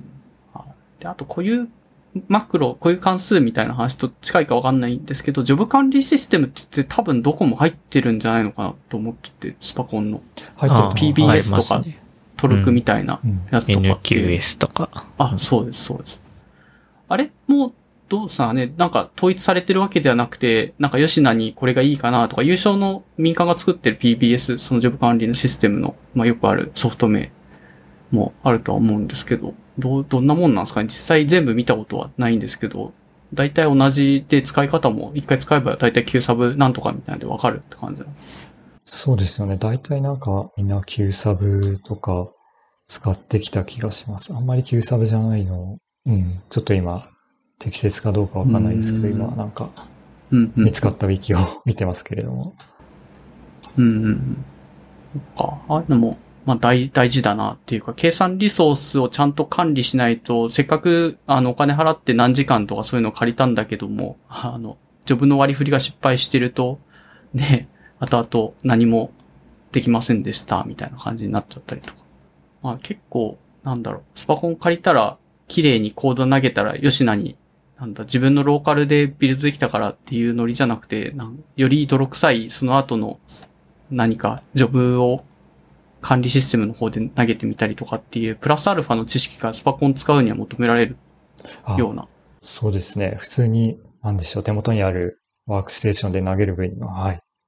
計算して終わることが多いんですけれども、まあ、そうですね。ちょっとプラスアルファの知識としてそのあたりは求められる感じです。そうですね。うん。学生の時はそういうのは知らなかったから、自分の計算機とかそのローカルのところでできたら、あとは、あの、吉名にスパコンです、すごい速さで計算してほしいな、みたいなこと思ってた時もあったけど、なんかそんな簡単な世界じゃないなっていうのを実際スパコンとかに計算流そうとした時に、なん前提知識が多いしめんどくさいなっていう、申請書出さなきゃいけないのもまずめんどくさいなっていう。申請書はそうですね。事務手続きなので。はい。うん、そうだ。学生、学部生とかがどう、どれぐらいそういうスパコンを使うっていうことに対してどれぐらいめんどくさいかっていうイメージ持ってるか。まあ自分は全然知らなかったな、当時はって思って。まあそうですよね。研究室単位であれば、先生なりがやってくれてた部分で、うん、自分もそんなに知ってたかと言われると、そこまでではなく、まあそう、あの、うん見よう見まねで使う方、うん。使い方を覚えていったって感じですかね。なあ、うん。いいですね。そういう 研究室の中で知見が共有されてる。自分がいたところはなんか使う人は使うし、使わない人は使わなくて、使ったことがある人はちょっと使うのめんどくさいんだよとかっていうぐらいなぼやきはするんだけど、使わない人に言うほど知識が共有されてなくて、僕らはもう不安ってなんかすごいたくさんのリソースで計算できていいなって思ってたぐらいなんですけど、うん。ちょうど自分がスパコンを実際叩いたりとかしたのは、その企業に就職した後うんに、その企業で流す、なんですかね、ソルバーとかのプログラムの実行をスパコンでもできるようにしようって言って Linux 化して、じゃあそれで Q サブとかで投げようっていうのになんか対応してた時に、じゃあ実際その某大学のスパコンを使って流してみようっていうのを仕事でやってたことがあって、なんか思ったよりめんどくせえなっていう感じがあったんで、その同級生がなんかぼやいてたあれが、ああ、こういうことだったのかってそこで分かったみたいな感じです。うんそうか。意外と 企業入ってからだったんですね、使ったの。なるほうど。ん。全然自分のやる上ではローカルの計算機で、つまあ、まあ9時間とか、まあ1日とかかかってる計算もあったけども、まあ、回っちゃってはいたんで、スパコン借りる方がめんどくさいかなって気がしてました。そうですね。借りたことがなかったり、一部の人が借りるだけだったり、あの、ラボ内で、そういう感じだともしかすると大変さはあるかもしれないですね。僕がいたところは、その、割とみんな使うっていう感じだったので、一括で手続きやって、そうですね。一括で手続きやったり、まあ、あの、使い方なんかも共有したりっていう感じでやってました。なるほどな。そうか、自分の仕事で関わってた時も、その大学の学生、学部生の卒検でスパコンで流したいっていうのを多分そのラボのボス経由でうちの会社に依頼があって、まあそういうのをサポートみたいな感じでやってたんだけど、もう学生は卒論書きたくて結果が欲しいだけだから、ちょっとでもなんか Q サブ投げてエラーで流れなかったら、もう、なんですかね、あの、結局流してませんみたいな。いやいや、それじゃあ、こっちとしては困るんですけど、みたいな感じで慌ててやりながらでも頑張ってサポートしたりとかして。はい。Q サーブであの、そうですよね。待ち時間待って、ジョブ失敗してましたっていうのが一番悲しいケースですよね。そう、そんなのがあって。うん、なかなかね、学生が、しかもそこの研究者一人だけそういうのやってるみたいな、しかも学部生だったから結構かわいそうだなととは思ったんですけど、雛形さんのところみたいにある程度組織だってね、うんあの、ちゃんと受け継がれてる、みんながやるもんだよねってなってるんだったらかなりまだ心のハードルも少ないんじゃないかなって気はしました。はい。えー、いいななるほど。あ、すいません、どうぞ。大体自分がこのスパコン関連で、うん、大変だよねって思ってたところはコメントしたような気がします。はいありがとうございます。ちょっと他のところの事情ってなかなか聞く機会もないので、結構面白く聞きました。うん。稲川さんのところでもなんかそういうのってあるんですかね？語り継がれて、うんとか、まあ、実際やってみて、いろいろ大変だったみたいな苦労話みたいな。あそうですね。人、人づてに聞く話もあるし、あとは、まあ、ま、あの、割とマニュアルが整備されているので、それに乗っ取ってやってるって感じですかね。うん。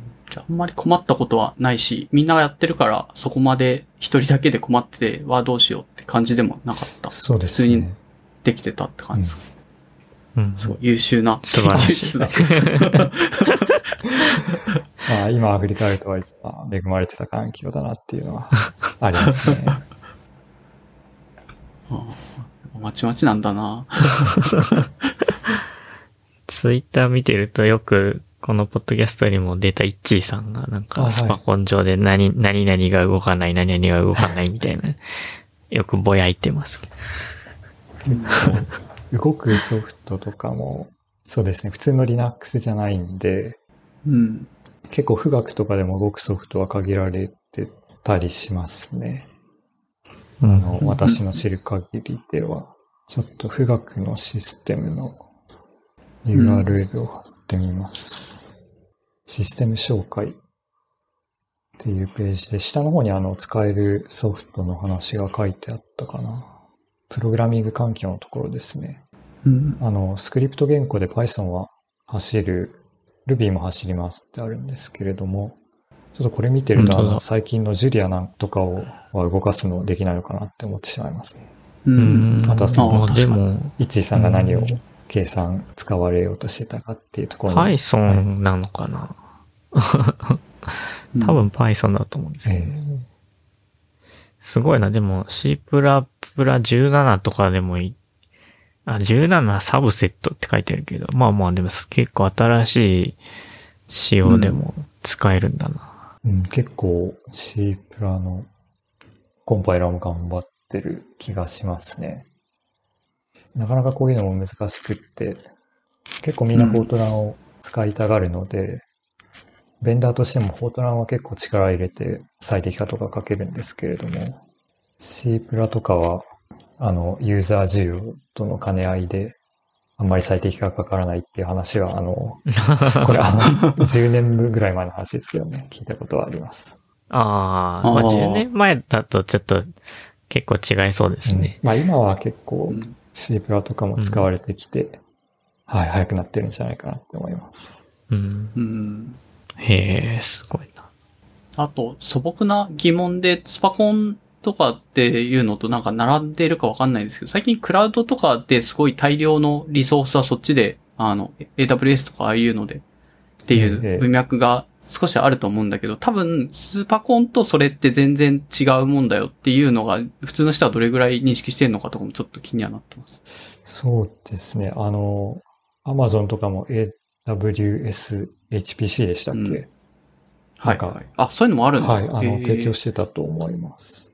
ああ、それは面白いですね。普通の、はい、サーバー用途だけじゃなくて、うんハイパフォーマンスコンピューティング用計算リソース。ええ結構、なんだろう、特殊な、あの、なんだったかな。イーサネットの速度みたい、なんああれ、計算機同士をつなぐ、その線みたいなのがすごい速い企画のやつじゃないと正直全然お話にならないみたいな感じだったような気がするんですそけど。れはあると思いますね。何でしたっけ？なんとかバンド、インフィニバンドでしたっけ？ああ、はいはいはい。今うん。あれ、NVIDIA が買収したのかな？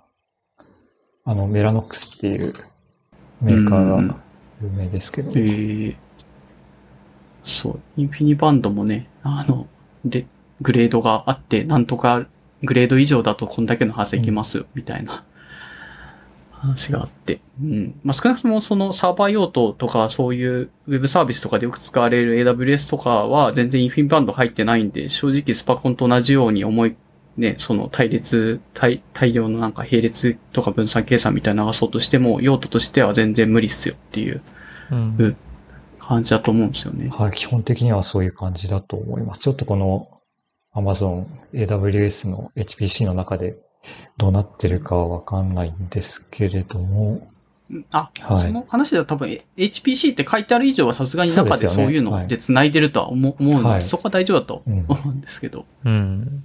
そうまあ本当に何も知らなくて、あの、計算リソースたくさんあればた早く流れるんでしょとかって素朴に考えてる 人だったら結構そういう、なんですか、繋いでる線が大大事とかっていうのもかなり知らなかったりするのかなと思って話題に出してみた感じです。なるほど。うん母さんはインフィニバンド知ってる感じでしたけど、実際今仕事とかでそういうのを実感すること。あ、実感はちょっとわかんないですけど、今使っているうん GPU マシンとかは全部インフィニバンドで繋がってますね。ああ素晴らしい。素晴らしい。見たことはないけど、そう聞いてます。うんそう自分5年ぐらい前の知識だけど、そのクラウドでそういう企業の、あの、物理のソフトを動かそうって言った時にインフィニバンドが入ってるか入ってないかで入ってないとお話にならないから入ってるクラウドサービスとかを結構限定して選んで、そこに対してこう、今日一緒にやりましょうよって言って、その会社と、あの、うんあの、クラウド、パブリックの民間のクラウドでインフィニバンドが入ってるサーバーを持ってるところとかに入れに行ったりとかした記憶はありますね。へえ。面白いな。うん。インフラ屋さんみたいな感じで。そうです。うん、インフラの方も大事になってきますね。うん。そうですね。ちょっと時間がなくなってきはいてしまうか。確かに結構、うん結構盛り上がって、はい。どうぞ、あれですね。まあ、ニュースなど、はい。このオーパーツは何なんですか？うん。オーパーツ気になる。気になる。これ、あの、なんか知ってる方からいただいたんですけれども、数理科学の1989年8月号、写真で貼った通り、あの、数値流体力学が特集になってます。うんで、あの、普段僕、数理科学を読んでも、あの、全然わかんないちんぷんかんぷんなんですけど、この号だけは中身がわかるとおういうことで、あの、目次貼らせてもらってますが、結構その、工学だけじゃなくて理学の応募書の先生も書かれていて、多分お名前ご存知の先生いるんじゃないかなと思ってちょっと貼ってみました。今井勲先生がいますね。そうそうなんですよね。うん。それぐらいし、あ、辰巳、辰巳智正先生。はいこの人流、この先生は流体の教科書を書かれていて、ああ。あの、復刊した参考書の、辰、辰巳流体流体なんか話題になってましたね。うんうんうん。倍風館の。あ、そうなんだ。ええなんかずっと絶版になってたのが、ああ。去年ぐらいに。ううんん。復刊して、うん、みたいな。物理とかの本って俯瞰するたびに値段ゴリッと上がりますよね。はい。そうなんですか？それそうは、そうああ、な前なんなんですもうちょっと安かかった気がする。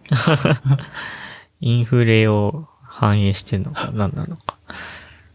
じゃないですかね。まあ、紙が良くなってるのかわかんないけど、俯瞰してやったら買えるってなるけど、値段ちょっと、なんですかね？2、2割とか3割ぐらい上がってるなっていう印象はよくあります。こうん。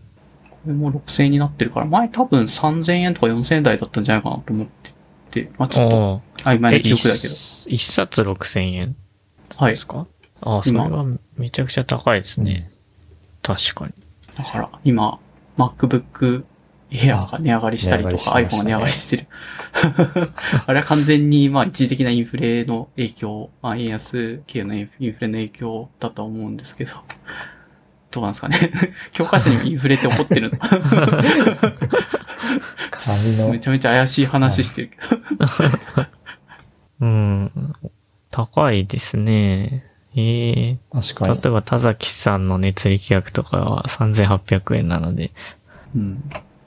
田崎さんも多分、絶版になってもう一回復刊されたら値段ゴリって上がるんじゃない まあまあまあ、ちょっと嘘かもしれないけど、なんか勝手に物理書は復刊すると値段が上がるっていう法則がある気がしてるけど。まあこの6000円を見ると嘘ではないですね。へえ、知らなかっまあまあ、絶版で値上がってるよりかは安いのは間違いないんですけどね。はいた。うん。すいません。あと、一個気になってるのが、HPC が何でいるかっていうトークテーマで、これ一応流体回ではあるので、流体の多分レイノルズ数によってっていう話はなんか期待したいるんじゃないのかなって思う。もしよければ。そうですね。あの、流体、レイノルズ数っていう、あの、支配しているパラメータがあるんですけれども、まあ、それが大きくなると、流れの乱れが出てきて、流れを解くのに、えっと、より細かく流れの領域を分割しなければならなくなると。あの、つまり計算リソースがたくさん必要になりますよ、ということがあって、やっぱりその計算規模は大きくなりがちなんですよね。ちょっとあの論文一本、ここにリンクで貼っておきましたけれども、うん。まああの、レイノルズ数に落ちてどれぐらいのえー講師点数がいりますかっていうものを見積もった論文です。まあ、アブストラクトを見ると、なんとなく書いてあって、Windows 数の、えっと、まあ、事情とまではいかないんですけれども、結構、レイノーズ数が例えば10倍になると必要な講師点数が100倍くらいになるということを言っています。7分の13乗とか、そうですね。14分の37乗とか、どっからそう出てくるのかが気になるけど。ちょっとこれどこから出てくるのか気になりますよね。すいません。本文まではちょっと読まなかったんですが、まあこういう見積もりもまあ大あって、はい。だいたい2乗なんですね。うんうん。なので、あの、レイノーズ数が大きくなると、急激にその必要な講師点数が増えて、計算の必要とするリソースも増えてしまうと。うん。うんうんいうところがあって、まあ、大きくなった計算は大きい計算機でしか解けないよね、というのが一つ側面としてあります。それは乱流が、例の数が大きいと増えるからみたいな、そういう話なんですかね。そうですね。あの、渦がより細かくなるからですね。でより細かい渦を捉えようとすると、あの、うん空間をより細かく分割しないといけないくなって、うんうんはい。その分、計算リソースが増える。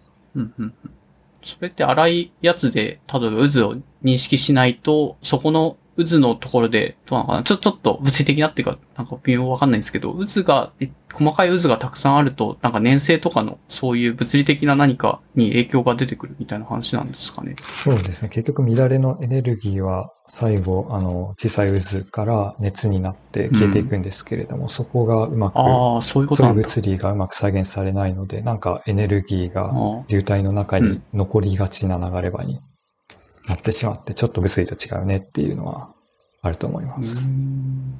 あ、荒い、あの、そこの渦が、えっ、と、ちゃんと認識できていないと、なんか熱が溜まっちゃって、まあ、自分が計算したいのがもし温度依存性が大事だったりとかすると、まあ、再現性が低くなっちゃうみたいな話ですかね、その流体の計算。そうですね。はい。熱も加えて解くとなると、そういう傾向が出てくるのかなと思います。あの、コルモゴロフスケールとか、そういうの多分物理の側にめり込んでくるんじゃないかなと思うんですけども、ちょっと言葉だけで失礼しますが、まあ、そのあたりになってます。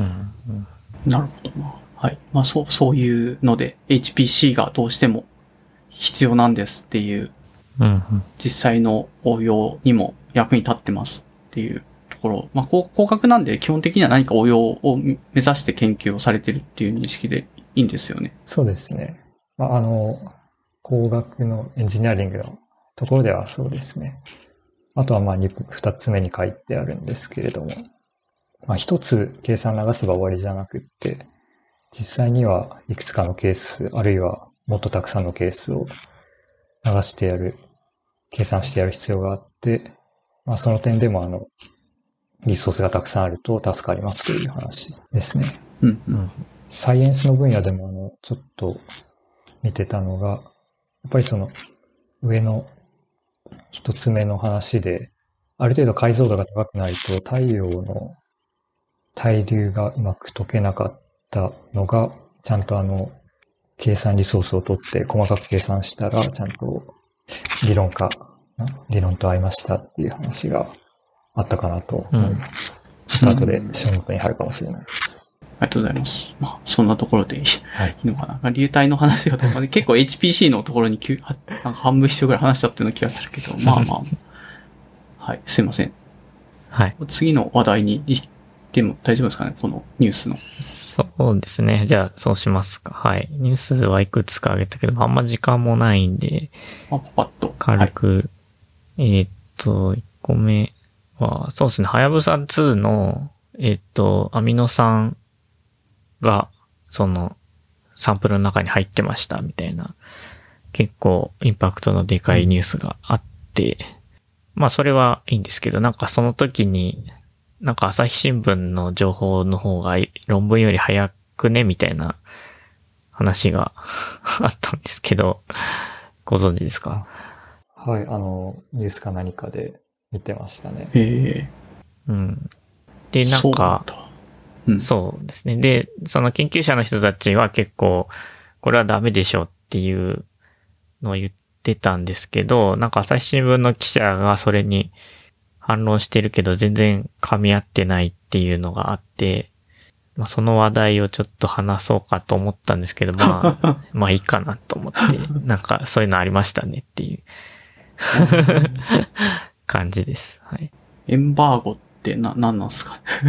エンバーゴはなんかその、報、報道解禁みたいなうん。話で、えっ、と、論文になる前のやつは、だから記者さんとかに話しても、あの、出しちゃダメですよみたいな協定みたいのが、まああるはずなんですけど、なぜか今回の朝日新聞の記事は論文になる前になんか出てましたねっていう感じでした。ああ、そういうことか。結果としては問題だったっていうので終わったんでいや、すかね。それ結局よくわかんないかったです。なんかもう沈下しましたね。そうですね。特に何も起こらず。はいはい。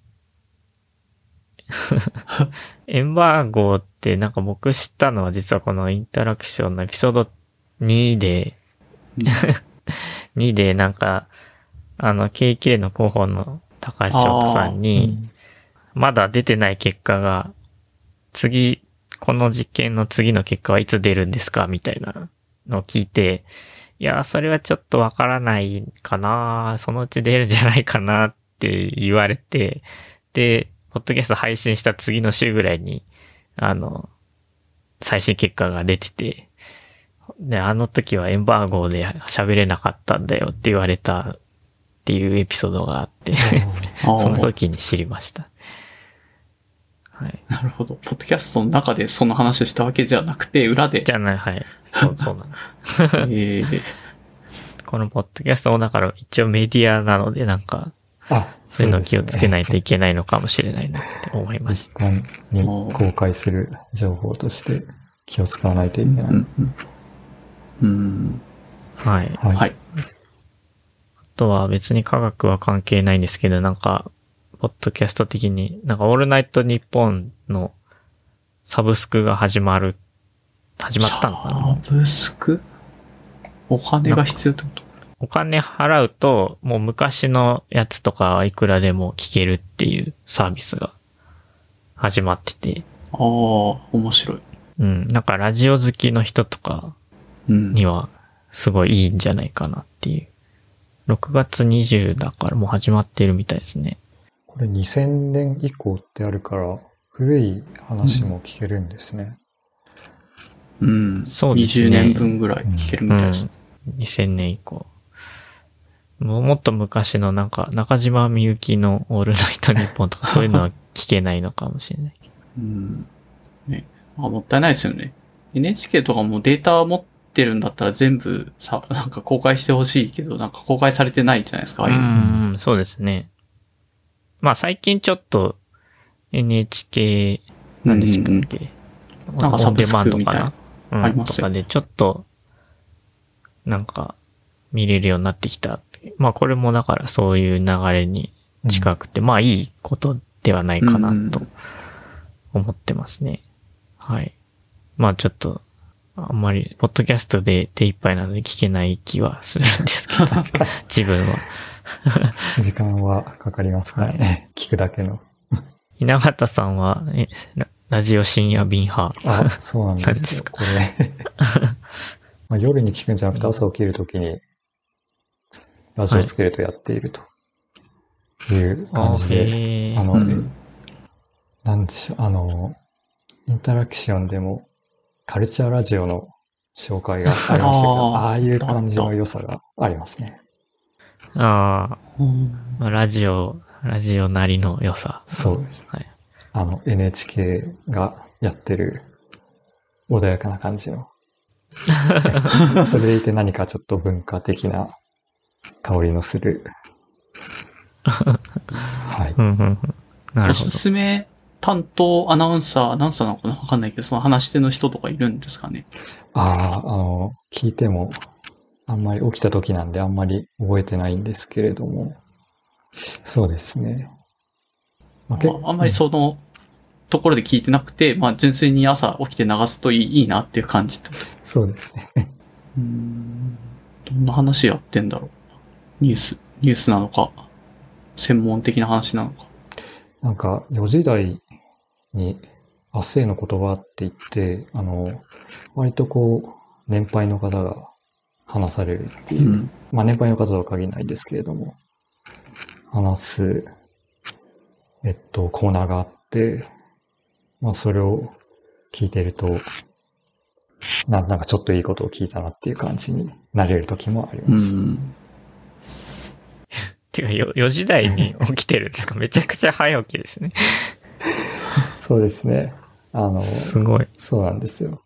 うん。明日へのこと、確かありますね。いろんな人が、うんいろんな職業のいろんな人あ、が。来て喋るって面白いですね。はいうん。あの、ラジルラジルでも聞けるので、なるほど。っていう、まあ、ラジオの話ラジオ話でです。、はい。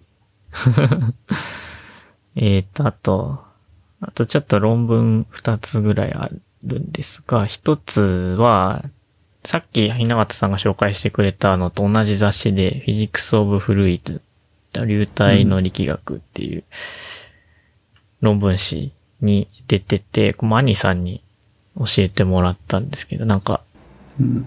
あの、揚げ物をするときに油の中に湿った菜箸を入れて泡の出方で、なんか、温度どのくらいで、もう入れ、なんか揚げ物の準備ができたよみたいな調べる方法があると思うんですけど、うん。まあその、それに着想を得た研究論文っていうのがあって、まあタイトル Morphology of Bubbles Dynamics and Sound in Heated Oil っていう論文ですね。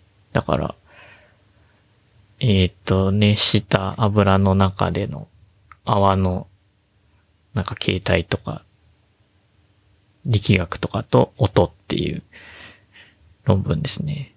これなんか、なんか日常っぽくって面白いので、載せました、ここに。はい。これちょっと論文は読んでみたんですけれども、ハイスピードカメラで綺麗にこの泡のうん。出方、あとは崩壊する様子とか撮れてて、うん。なかなか面白い実験だなと思って見てました。このなんか実験のセットアップとしては、本当に熱した 油と、まあ、なんか透明な容器と、ハイスピードカメラと、マイクみたいな感じで、まあ危ない、家でやると危ないと思うけど、まあできなくはないので、なんか面白いセットアップだなとか思って見てました。うん。あんまりなんか論文の結論としてはあんまり理解できてないというかあんまりよくわかんないですけど、うん。なんか泡の出来方を分類、なんかパラメーターを決めて分類しましたみたいな感じでしたかね。そんな感じで、はい、僕も読んでました。この、ちょうどツイツイート貼ってくれた方が話してるみたいに、爆発空洞と細長い空洞と浸透空洞ができますっていう、そういう話だったかなと。はい。そうですね。うんうん。で、なんか面白かったのが、この、客中1っていうのがあって、えーっと、これはだから菜箸を油に入れて温度を確かめる方法があるよっていうので、客中1って書いてあるんですけど、で、なんか、うんまあ、いろんなところで、例えば漫画にも書いてあるって書いてあって、漫画の名前は書いてなくて、なぜか ISBN だけ書いてあるんですけど、あ、そこはちゃんと見てませんでした。ISBN から辿れる。そうなんです。で、ISBN を検索すると、えっと、クッキングパパ112巻っていうのが出てきて、狙って書いたのかなっていう感じです。この、そうですね、あの、第一著者が日本人っぽい名前なので、うん。まあ多分この人が いろいろ研究に、この研究が面白そうだなと思ってやり出したんじゃないかと思うんですけど、うん クッキングパパが引用されとるって思う。着想そっから来てるんです。クッキングパパが。引用しなくても、なんか許されそうだけど。まあ厳密にはなんか引用になってないですけどね。なんか、あはい。うん。例えばこういう漫画があるよっていうので紹介されてました。うん。なかなか論文で漫画を見るの珍しいですね。うん。うん。あとそう、イントロダクションが、その、最初の文が天ぷら、シュニッツェル、サモッサ。からはい、フライドポテトまでとかいろいろ揚げ物が並んでいて 面白いんですけど、こうなんか天ぷらっていうのを、こう綴りを改めて見ると、テンプラチャーにめちゃくちゃそっくりなんで、なんか、その、知らない人が見ると、めちゃくちゃ温度依存性の高い食べ物に見えるんじゃないかなとかを思いました。うん。うん。なんかか、めっちゃ関係してるような単語に、テンプラチャーに関係してるような単語に見えるっていう。なんでしょうわかんないですけど、ポルトガル語とかから来てるのかなまた間違ってた。あ、もしかしてうんそういう可能性があるのか、むしろもともと関係してるっていう。あんのかな？うん。天ぷらって語源何なんだ？いや、あーどどうかなウィキペディア調べですけど、ちょっと怪しくなってきたかも。うん。うん。あ、本当だ、ポルトガルなんすね。長崎天ぷら。あ、昭和産業のページに確かにそう書いてありますね。へえ、肉食を立つ期間をテンポラスと言い、その時に油で揚げた魚や野菜を食べていたことから天ぷらと呼ぶことになった。うん。テンポラスは、あれですよね、テンポとかそういうなんか、うん。時間に関係しそうな感じがしますね。感じがするので、このテンポラスとかとテンプラチャが 関係してるのであれば、うん。もともと関係してだったっていうことなのか。うん。面白いな。っていう余談でした。はい。いろいろ面白かったです。流体力学の論文を初めて読みました。流体、あんまり流体力学っぽくなかったですけど。うん。うん。短、短。身近なフードサイエンスっていう感じですね。なんかこれの近い分野とかとしては、まあ、イントロに書いてあるんですけど、なんか、例えば炭酸水が、の、なんかどうとかはよく調べられてるらしくて、まあ、炭酸水も要するに泡なので、この油の場合の泡と一緒ですよね。だから、うんまあ、ビールが注いだ後にどういう風にうん。泡になるかみたいなのとか、そういうのがこれの関連分野っぽいですね。うん。うん。はい。で、えーっと、あとは、あれですね。最う近ん、ちょっと前に、えーっと、ブラックホールの撮影っていうのがあって、えーっと、まあ、今回は、我々が住んでる天の川銀河の中心にあるブラックホールの、えーっと、撮影を、まあ、イベントホライズンテレスコープで、えー行ったよっていう、うん。まあ、なんかスパースモデルを使って、あの、画像を再構成するっていうやつですね。うん。で、えっと、それの前に、多分、2019年か、3年前に、えっと、世界初のブラックホール撮影っていうのが M87 っていう銀河ので、うん。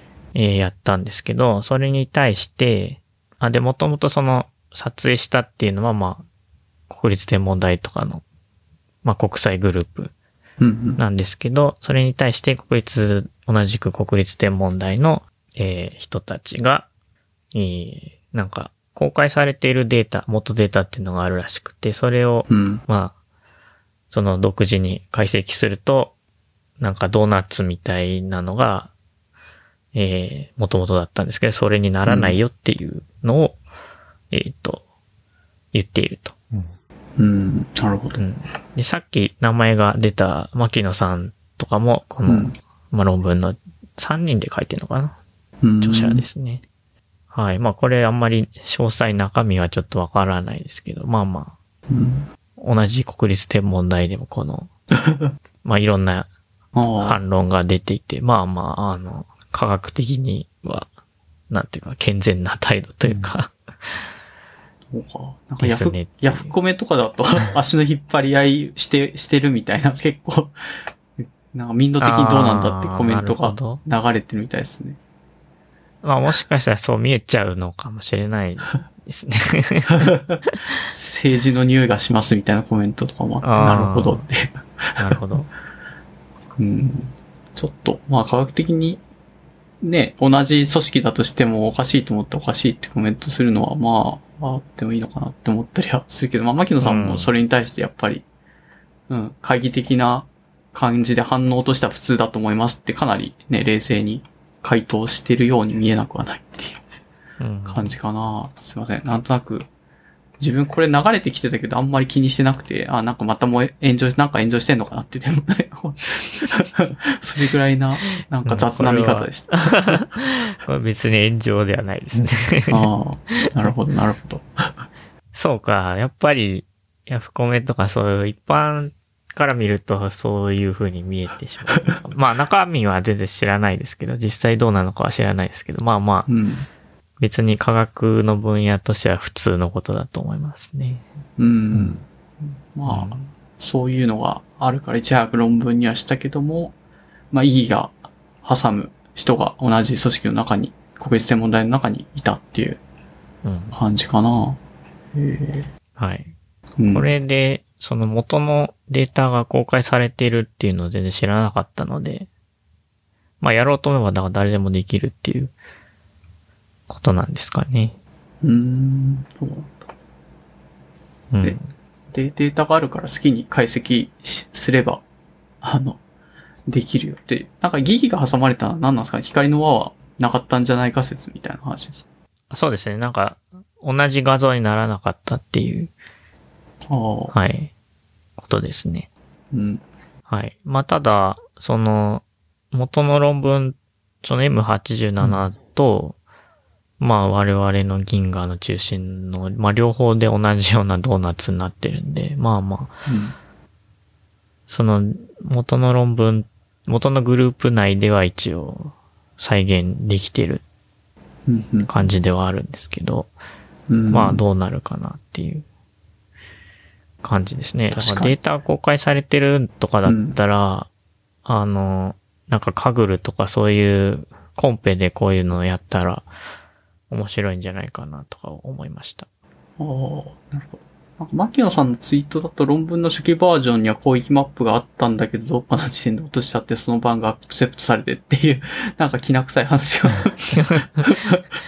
えツイートしてますね。うん、そう考えると。まあ、実は、うちうちで持ってるデータ的には正しいことを言ってたかもしれないけど、オープン、公開されてんのと、だと、それおかしくないって言われる、かねないのを出してた可能性もあって、なるほどなっていう、なんでその音したんだろうって気もする。ー、うん。っていう、かなり、なんか、うち、うちわの泥臭い話をツイートだから流れてきてるなっていう、ニュースにはならなそうなツイートが流れてました。えー、そんなことあるのか。うん。そう、そんなことあるのかって感じだから。うん、なんかよ、うん、どっかのバージョンで落ちちゃってよ、アクセプトさそんなことあるか。そうですね。まちょっとあまあまあ、なんか、うんその主要著者ではなかったのかもしれないですけど、3人のうちの。そうですね。あ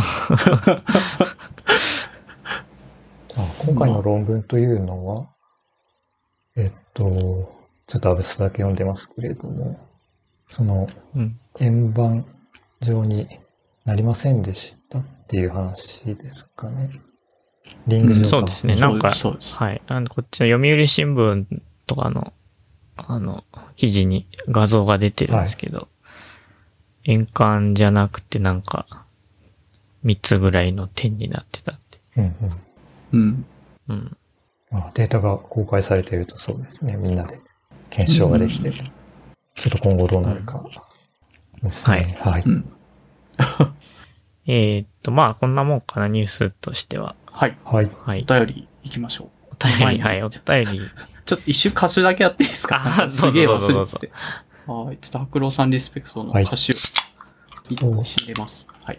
まあちょっと後で音声に入ってるやつがあると思うんで、そこで。じゃあお便りお願いします。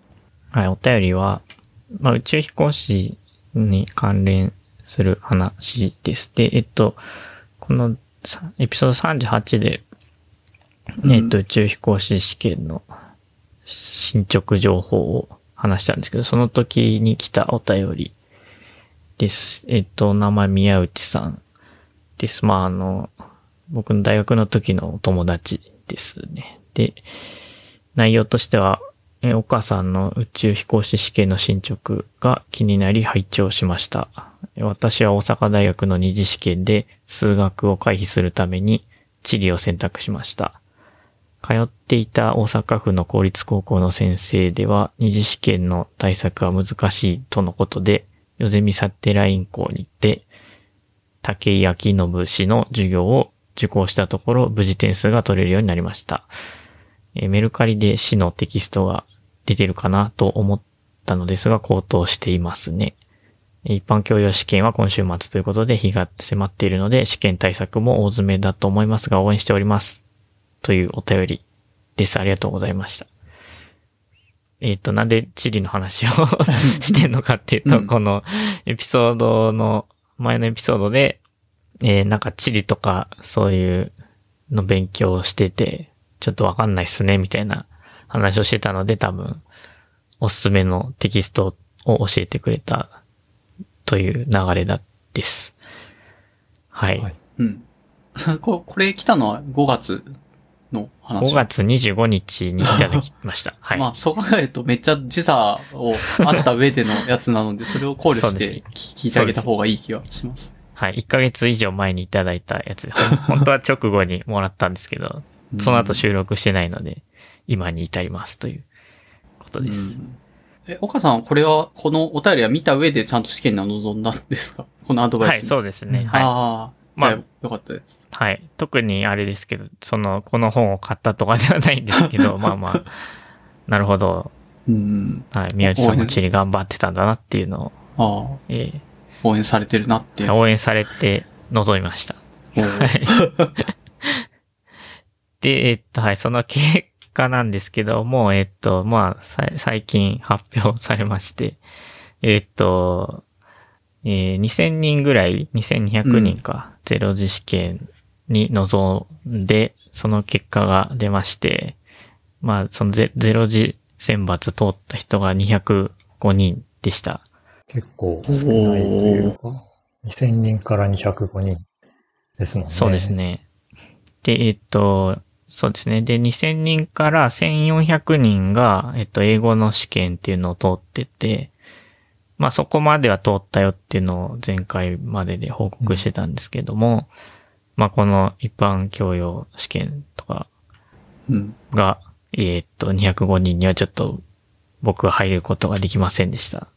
という、うん。はい、うん結果になってしまいまして。はい、ちょっと宇宙飛行士への挑戦は、はい、とりあえず今回はここまでということになりました。うんあ、でもそれは話してましたよね。なんとなくその前回、どれだ、うんホープオブバーじゃなくて、これアラビ FM の方か、に岡さんが出てあ、いただいた時そうですね。はいはい。に、ちょうど受けた直後ぐらいなコメントで、うんあの、本当は、あの、手応え感的にはあんまりちょっと厳しい、難しかったね、みたいな話をしていうん。それに対して、あの、システムの障害でもう一回受けてもいいよってチャンスあるけども、うん、あまりにも手応え感がなかったらもう、からもう 今今年は受ける 気にはならないっていうコメントはされてたから、まあそこそこ覚悟はされた上で、まあまあ結果が出たって感じなんじゃないのかなと。まあそうですね、うんはい。まあ正直まあ無理だろうなと思ってみたので、まあ別に、はい。なんかあのツイッターとか見てるとやっぱりすごい、うん。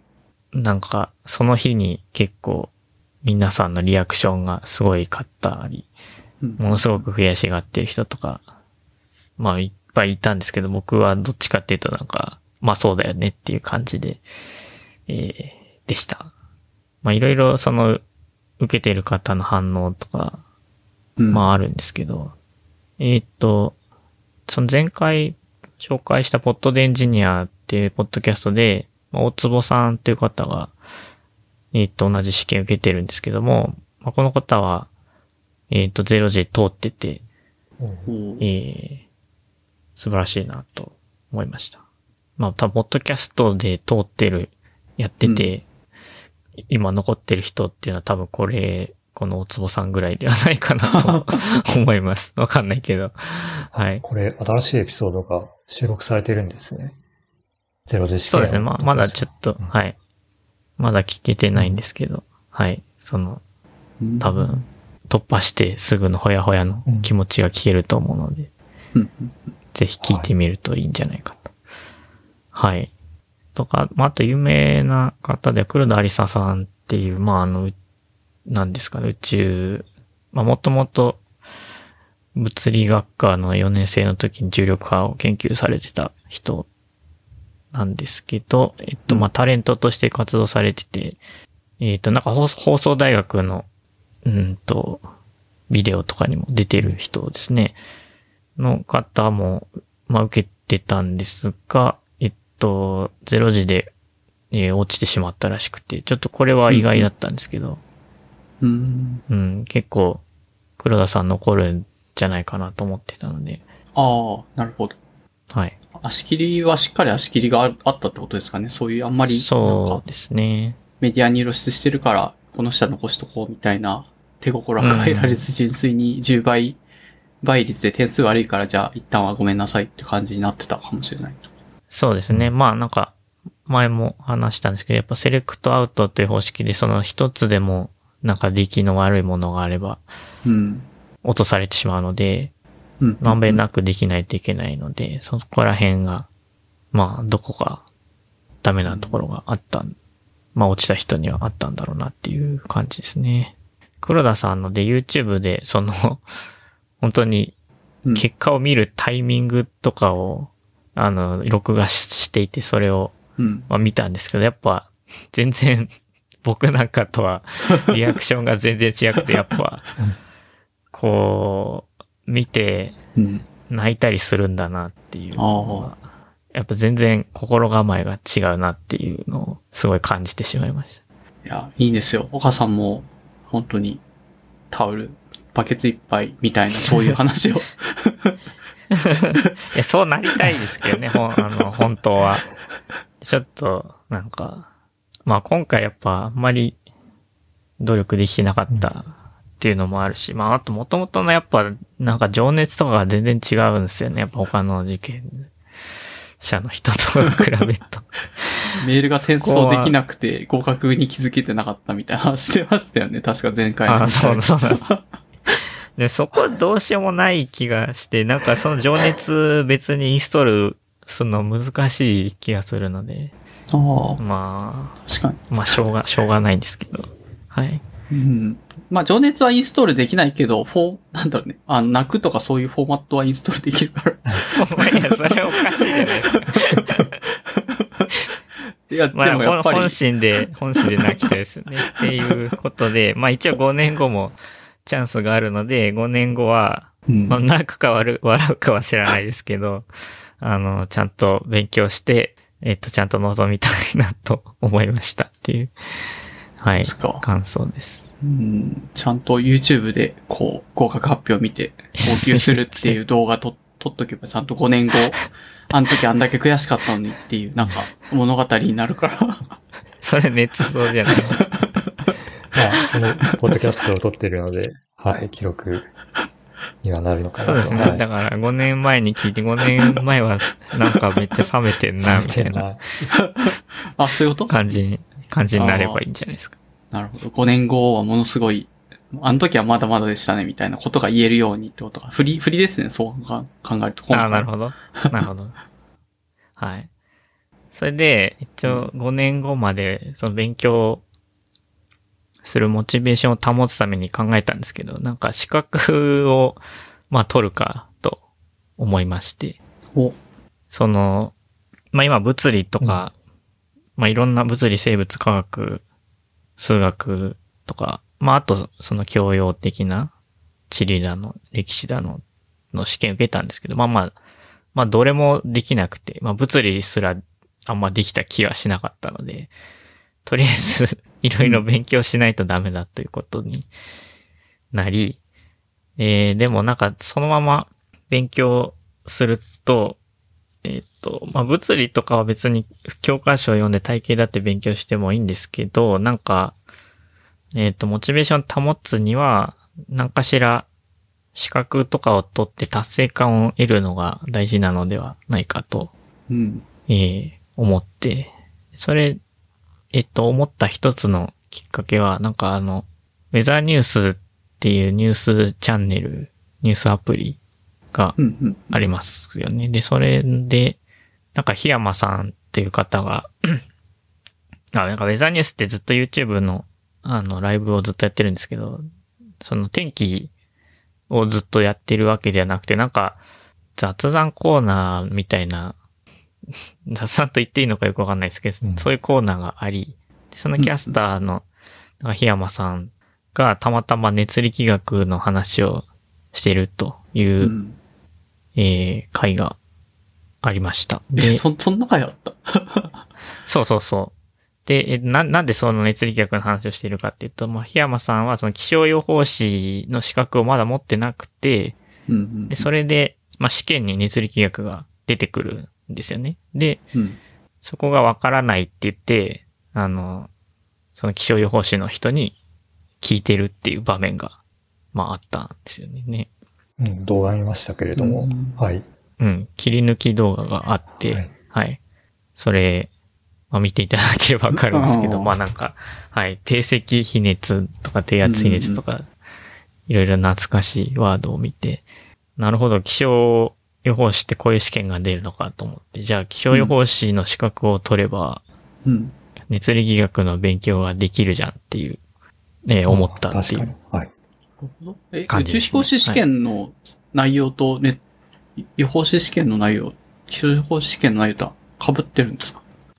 えっと、多分厳密に被ってるわけじゃないですけど、なんというか、試験の形式とか、うーん、まあまあ分野としても、まあまあ熱力学出たかどうかちょっと覚えてないですけど、うーん、なんか、一応勉強するという、なんていうんですかね、習慣づけとか、そういうのに役立ちそうっていううん。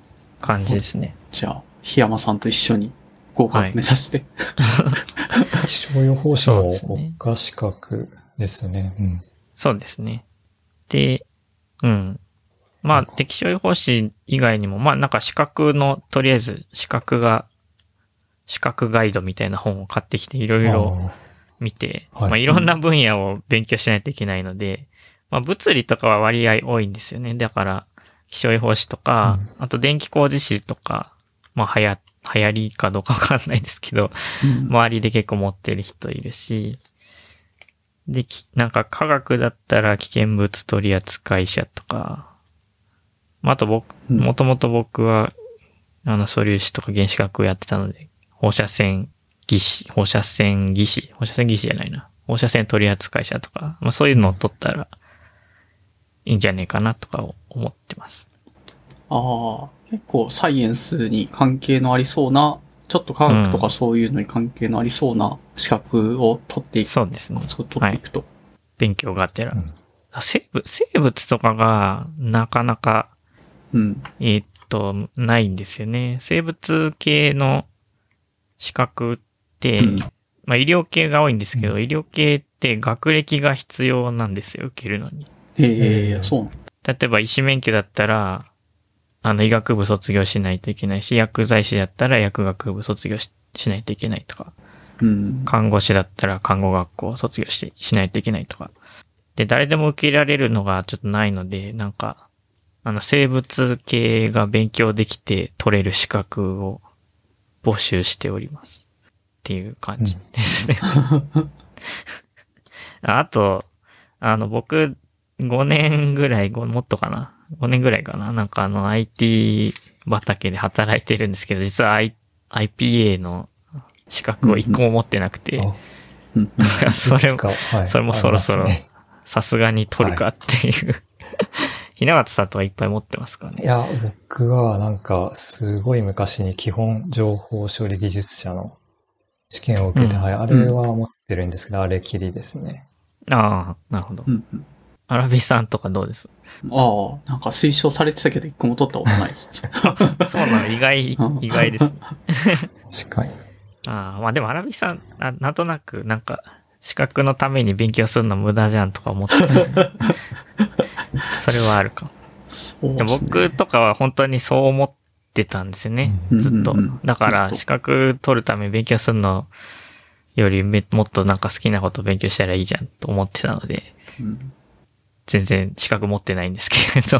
まあ、悪悪くはないんじゃないですかね。幅広く、あの、薄く、なんだ、知識を得るって意味だと資格の勉強そうそうはかなり宇宙し、その試験の足切りのためにはなんか訓練にはなりそうな。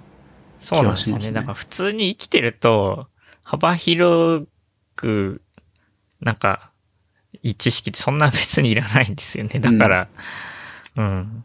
それを勉強しようとなると、やっぱ資格の勉強でもするか、みたいになってしまうかな。なるほど。はい。生物系の資格がパッと見なさそうだけど、宇宙飛行士試験には生物系も、まあ本当にいろんな分野から出てくるって感じか。確かに。はい。そう考えるとハードルは結構高いですね。ああ、まあでも、ああ。そんなに別に難しい、ちゃんと勉強してれば解けるなっていう感じでしたね。だから、一番いいのはセンター試験の勉強するとかなんですよね。ただ、それはさすがにモチベーションが湧かないっていうかもう、なんだろうな。東大、東大受けるかっていう感じですよね。あこれから。東大受けて、うん東大受けてどうすんのっていう感じだから。それだったらまだ資格取った方がいいかなっていう。うん。うん。大学、うん学部からってことですね。しかも。学部、学部の、多分、学部の入試試験を勉強するのが一番 合ってる気がします。うん。考えると高校生とかが受けるとなんか有利なんですかね？知識も新鮮あ多分だから。そうだと思いますよ。特に一般教養とかは。うんさすがに理系の問題はもう少しレベルが高かったとは思うんですけど、でも別に高校レベルの問題もあったので、うんうん。っていう感じですね。はい。うん。まあ、あとなんか、たまに技術士っていう資格を持ってる人が、なんかいますねいま。すね。でなんか、だからエンジニアと名乗るには、この技術士という資格、国家資格を取る必要があるのではといううん。気がしていて。ああ、今、サイサイト見てますけど、結構種類があるのかな？そうなんですよね。これ種類があるから、だから得意な分野で受け入れてしまうから、うん。なんか、うん、あんまり幅広くの勉強にはならないんですけど、そうですそういうのもあるなっていう。うん。技術士、へえ、あんまりそうですね。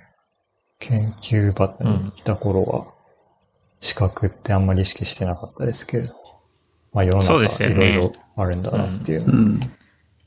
いろいろ、いろいろありまいろいろすね。ありますね、本当。あの、資格ガイドなんていう本もあったのは、これは知りませんでした。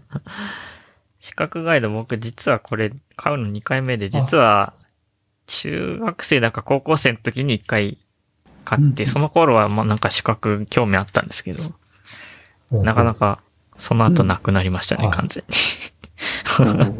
当時は何かは取りましたか？当時はうん、なんかちゃんとした資格は取ってないですけど、なんか歴史検定とか関係英検とか、はいあありましたね、関係。その辺は取りました。はい。うん。うん。そのくらいかな。だからそういうアマチュアな試験というか、検定しか取ってないんですけどね。うん。はい。という感じで、宇宙飛行士編がちょっと終わっちゃうので、代わりにうん、資格取得編を始めるか。ぜひ。偉い。偉いですね。ちゃんと。はい。まあ、ここで言っとくと、ちょっとね、プレッシャーになるので、言っとくかっていう感じです。うんとりあえず気象予報士を受けるってことですかね、この。ああ、どうしよっかな。なんか、気象予報士でも難しそうな気もするんで、なんかさっきちょっまあちょっと考えます。難しい。はい。はい。電気工事士とかからの方がいいかもしれない。なんかリビルドでハクさんが、間違ってたらすいませんけど。んそうそう、白山リスペクトでやっぱ、あ電気工事士を取るかっていう。ああ、なるほど。気象予報士の受付申請期間が7月1日までって書いてあるから、ちょっと、あの、あ逃し、次のタイミングで。昨日。なるほど。いや、危ねえ。これ受けな、受けずにさ、言い訳ができる。まあ、次11月だから、まあ、ちょっと3ヶ月後ぐらいにまた考11月え、か。な3、4ヶ。月後ぐらい考えよう。いや、まあ5年計画なんで、そんな別に急いでいろいろ取る必要はないんですけど。はい。5年後にちゃんと試験があるのかもよくわからないんで。まあ5年にあると、うん5年後にあると思って、うん、はい。それを想定してやっていきます。ぜひ。っていう。はいはい。そんな感じですか、ちょっと。うん、うん、うん。はい。えー、っと、じゃあ、ちょっとこのインタラクションとしては一回締めようと思うので、えーっと、そうですね、お知らせ、うん、まあ、あの二人、ポッドキャストやられてるので、うん、うん。あの、各自宣伝していただければと思うんですけど。あ、いいですか？あはいうんどうぞ。はい。えっと、僕もまあそうですね、インタラクションとかアラビ FM に影響されて、ポッドキャストをやってみようと思って立ち上げたものがあります。えっと、縁起物というキャストで CS うと CAE の論文を読むという趣旨だったんですが、まあ最近ちょっと読めてないというところもあります。が、まあ、あの、割と文字を書く方が自分として慣れているところもあって、そうですね。小ノートの方を充実させつつ、それはポッドキャストとしてどうなのかっていうところもあるんですけれども、まあ、それと合わせて音声の方も時々公開しているので、はい。もしよければ聞いてください。縁起物は今後、ど、どうな、なんか結構リリースはあるのかなとか、だいぶ空いてまるので、結構、まあ、ま、待ちわびてる、なんか側面もあったりするけど、まあ、もし、なんかうんテーマを変えたいとかだったら変えてもいいんじゃないかなとあははい思うんですけど。そうですね。論文読むのなかなか難しいところもあって、まあそうですね。あの、ちょうどミスリーディングチャットなんていう他のポッドキャストも参考にして始めてはいたんですけれども、やはりカンペを作るのが大変だとうんいうのは、あ、そういうじ自分でも。実感していて、うん。そうですね。更新頻度がなかなか上がらないっていうのはあるので、まあちょっと、はい、やり方を考えていきたいなって思ってます。うーん。じゃあ、なん結構途切れると、なんか腰が重くなるから、まあ、一体いいかなってなりそうではあるんですけども、続けていく気持ちはあるのと、コンセプトをがっつり変えてゲスト呼んでとかっていう、今回みたいな感じでやってってもいいのかなって思ったりはす。るんですけど。うんストイックにト、、はい。うんうん、一人でやってるので、それはそれすごいなと思って見たんですけど。ポッドキャストはまあ好きなのでね、何らかできたらいいなとは思ってます。はい。うん。だいぶ斬新なスタイルですね。なんか先にノートが出てきて、音源はまだありませんっていう。うん。そうですね。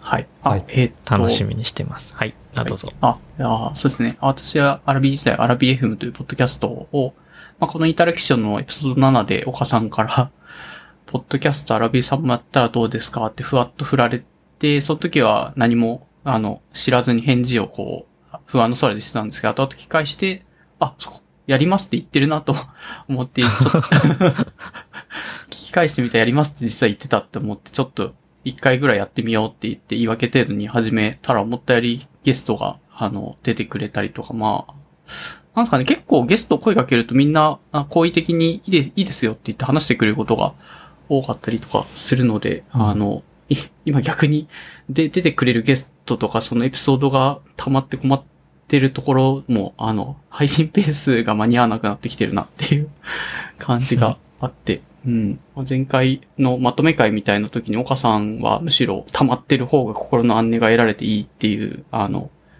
いい話をしてたので、それを紹介したんですけど、インターレクションも多分たくさん溜まってはいるってことなんですよ。溜まってないです。いや、溜ま、溜まってた方がいいとは言ったけど、溜まっていたことはないです。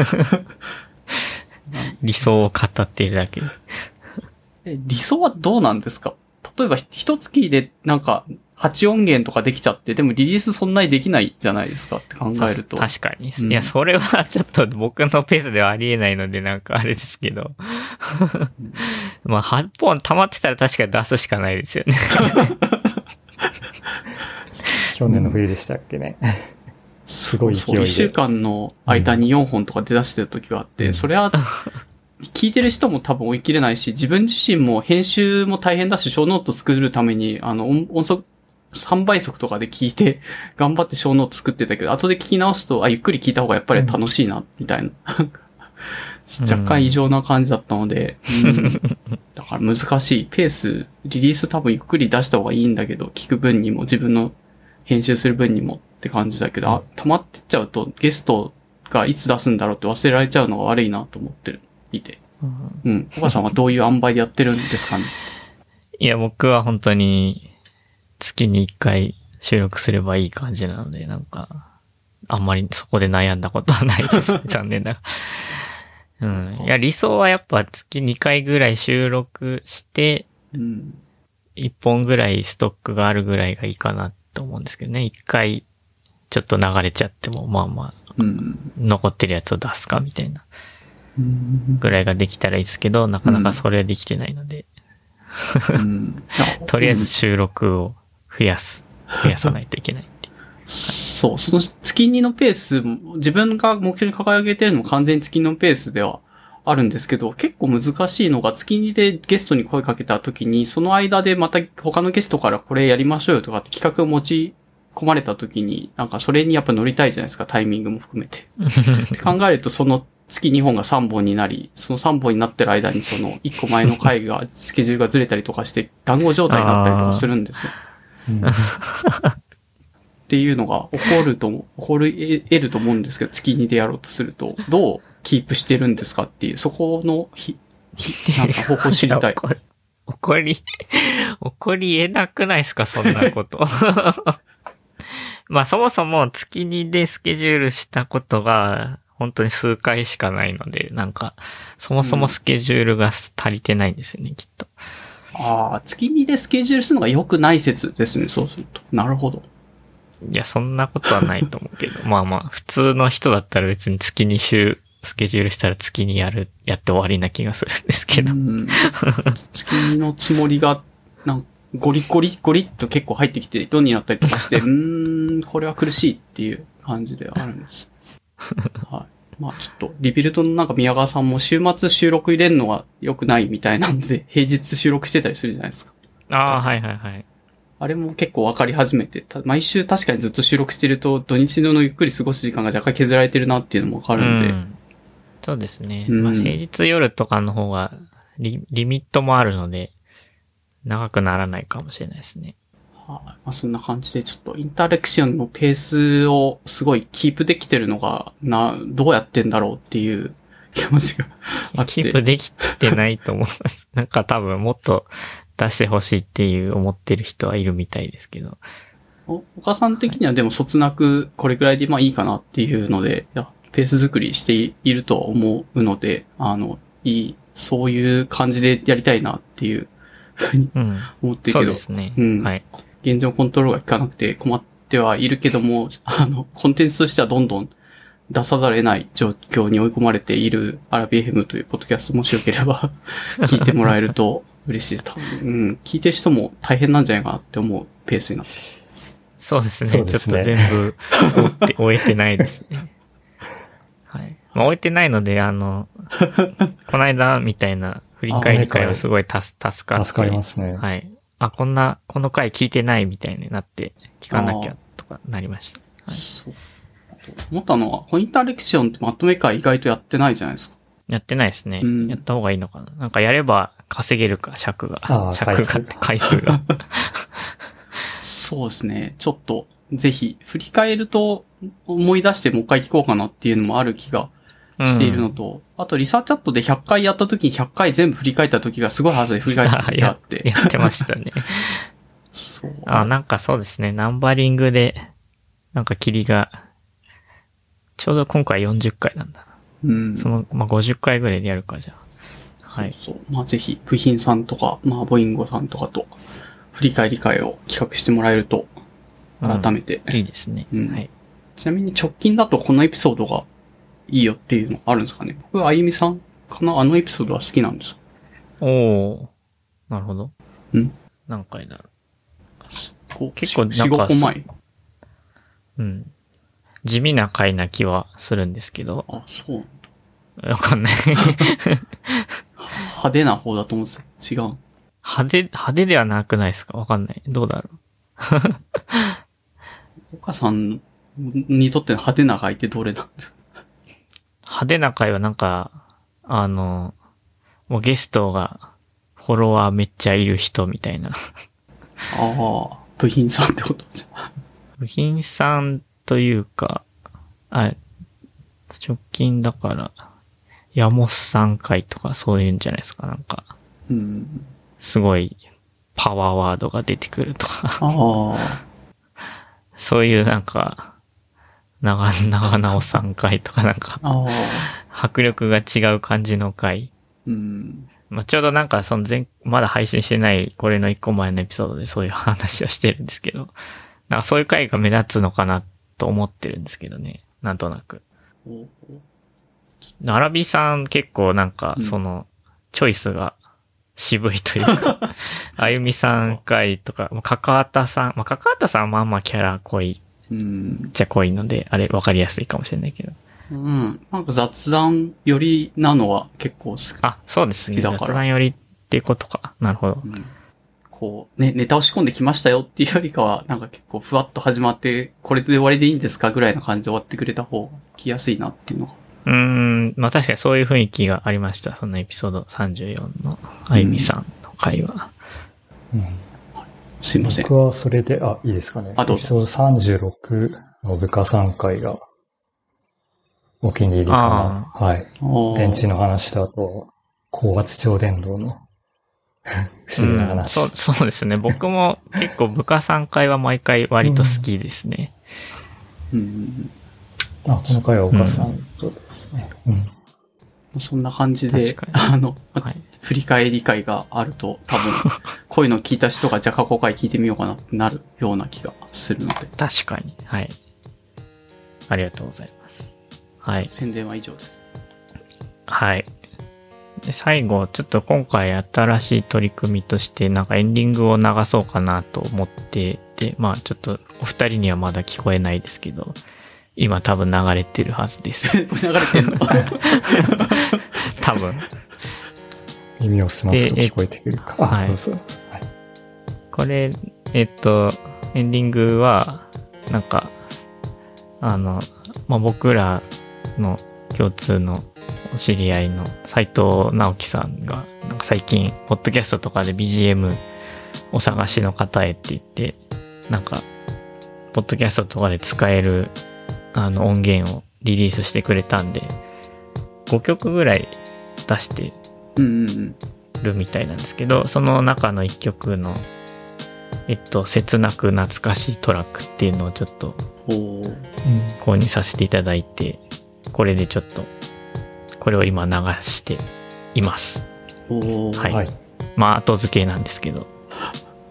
という感じで、なんかその、切なく、切なく懐かしいトラックか感じで、うんあの、今回は終わる感じですね。はい。はい。いいですね。知り合いがこうやって作ってくれてて、しかもちゃんとポッドキャストでも使える形で出してくれてるのはうんなんかありがたいですよね。いいですよね。なんか、嬉しくなっちゃって、ちょっと、買いました。これまだ斉藤さんに言ってないので、うんあ、言ってないんだ、これ。へー聞いはい、ちょっと聞いて、もしこれ聞いてて、聞いてたら、あ の、びっくりしてもらえるといいなって、はい、っそう。ていう感じですね。ああ、ありだな、はうん。かん、間のなんか数秒ぐらいのトラックとかももし、こういうの出してくれたら買いたいな。場面切り替えのそうそう、場面切りみ替えのたいですねやつとか。。確かに。ジン3、グル的な。はい。4秒ぐらいなやつとかを打ってくれたらいいなって気もします。うんうん、確かに。うん。まあ、ちょっとそこは期待してます。はい。というわけで、えっと、まあ、このポッドキャストのへのお便りとかをお待ちしております。じゃあ、はい、今日のゲストは、えー、ひながたさんとあらびさんでした。どうもありがとうございました。ありがとうござはいい、ました。ありがとうございました。はい、お疲れ様です。疲れ様です。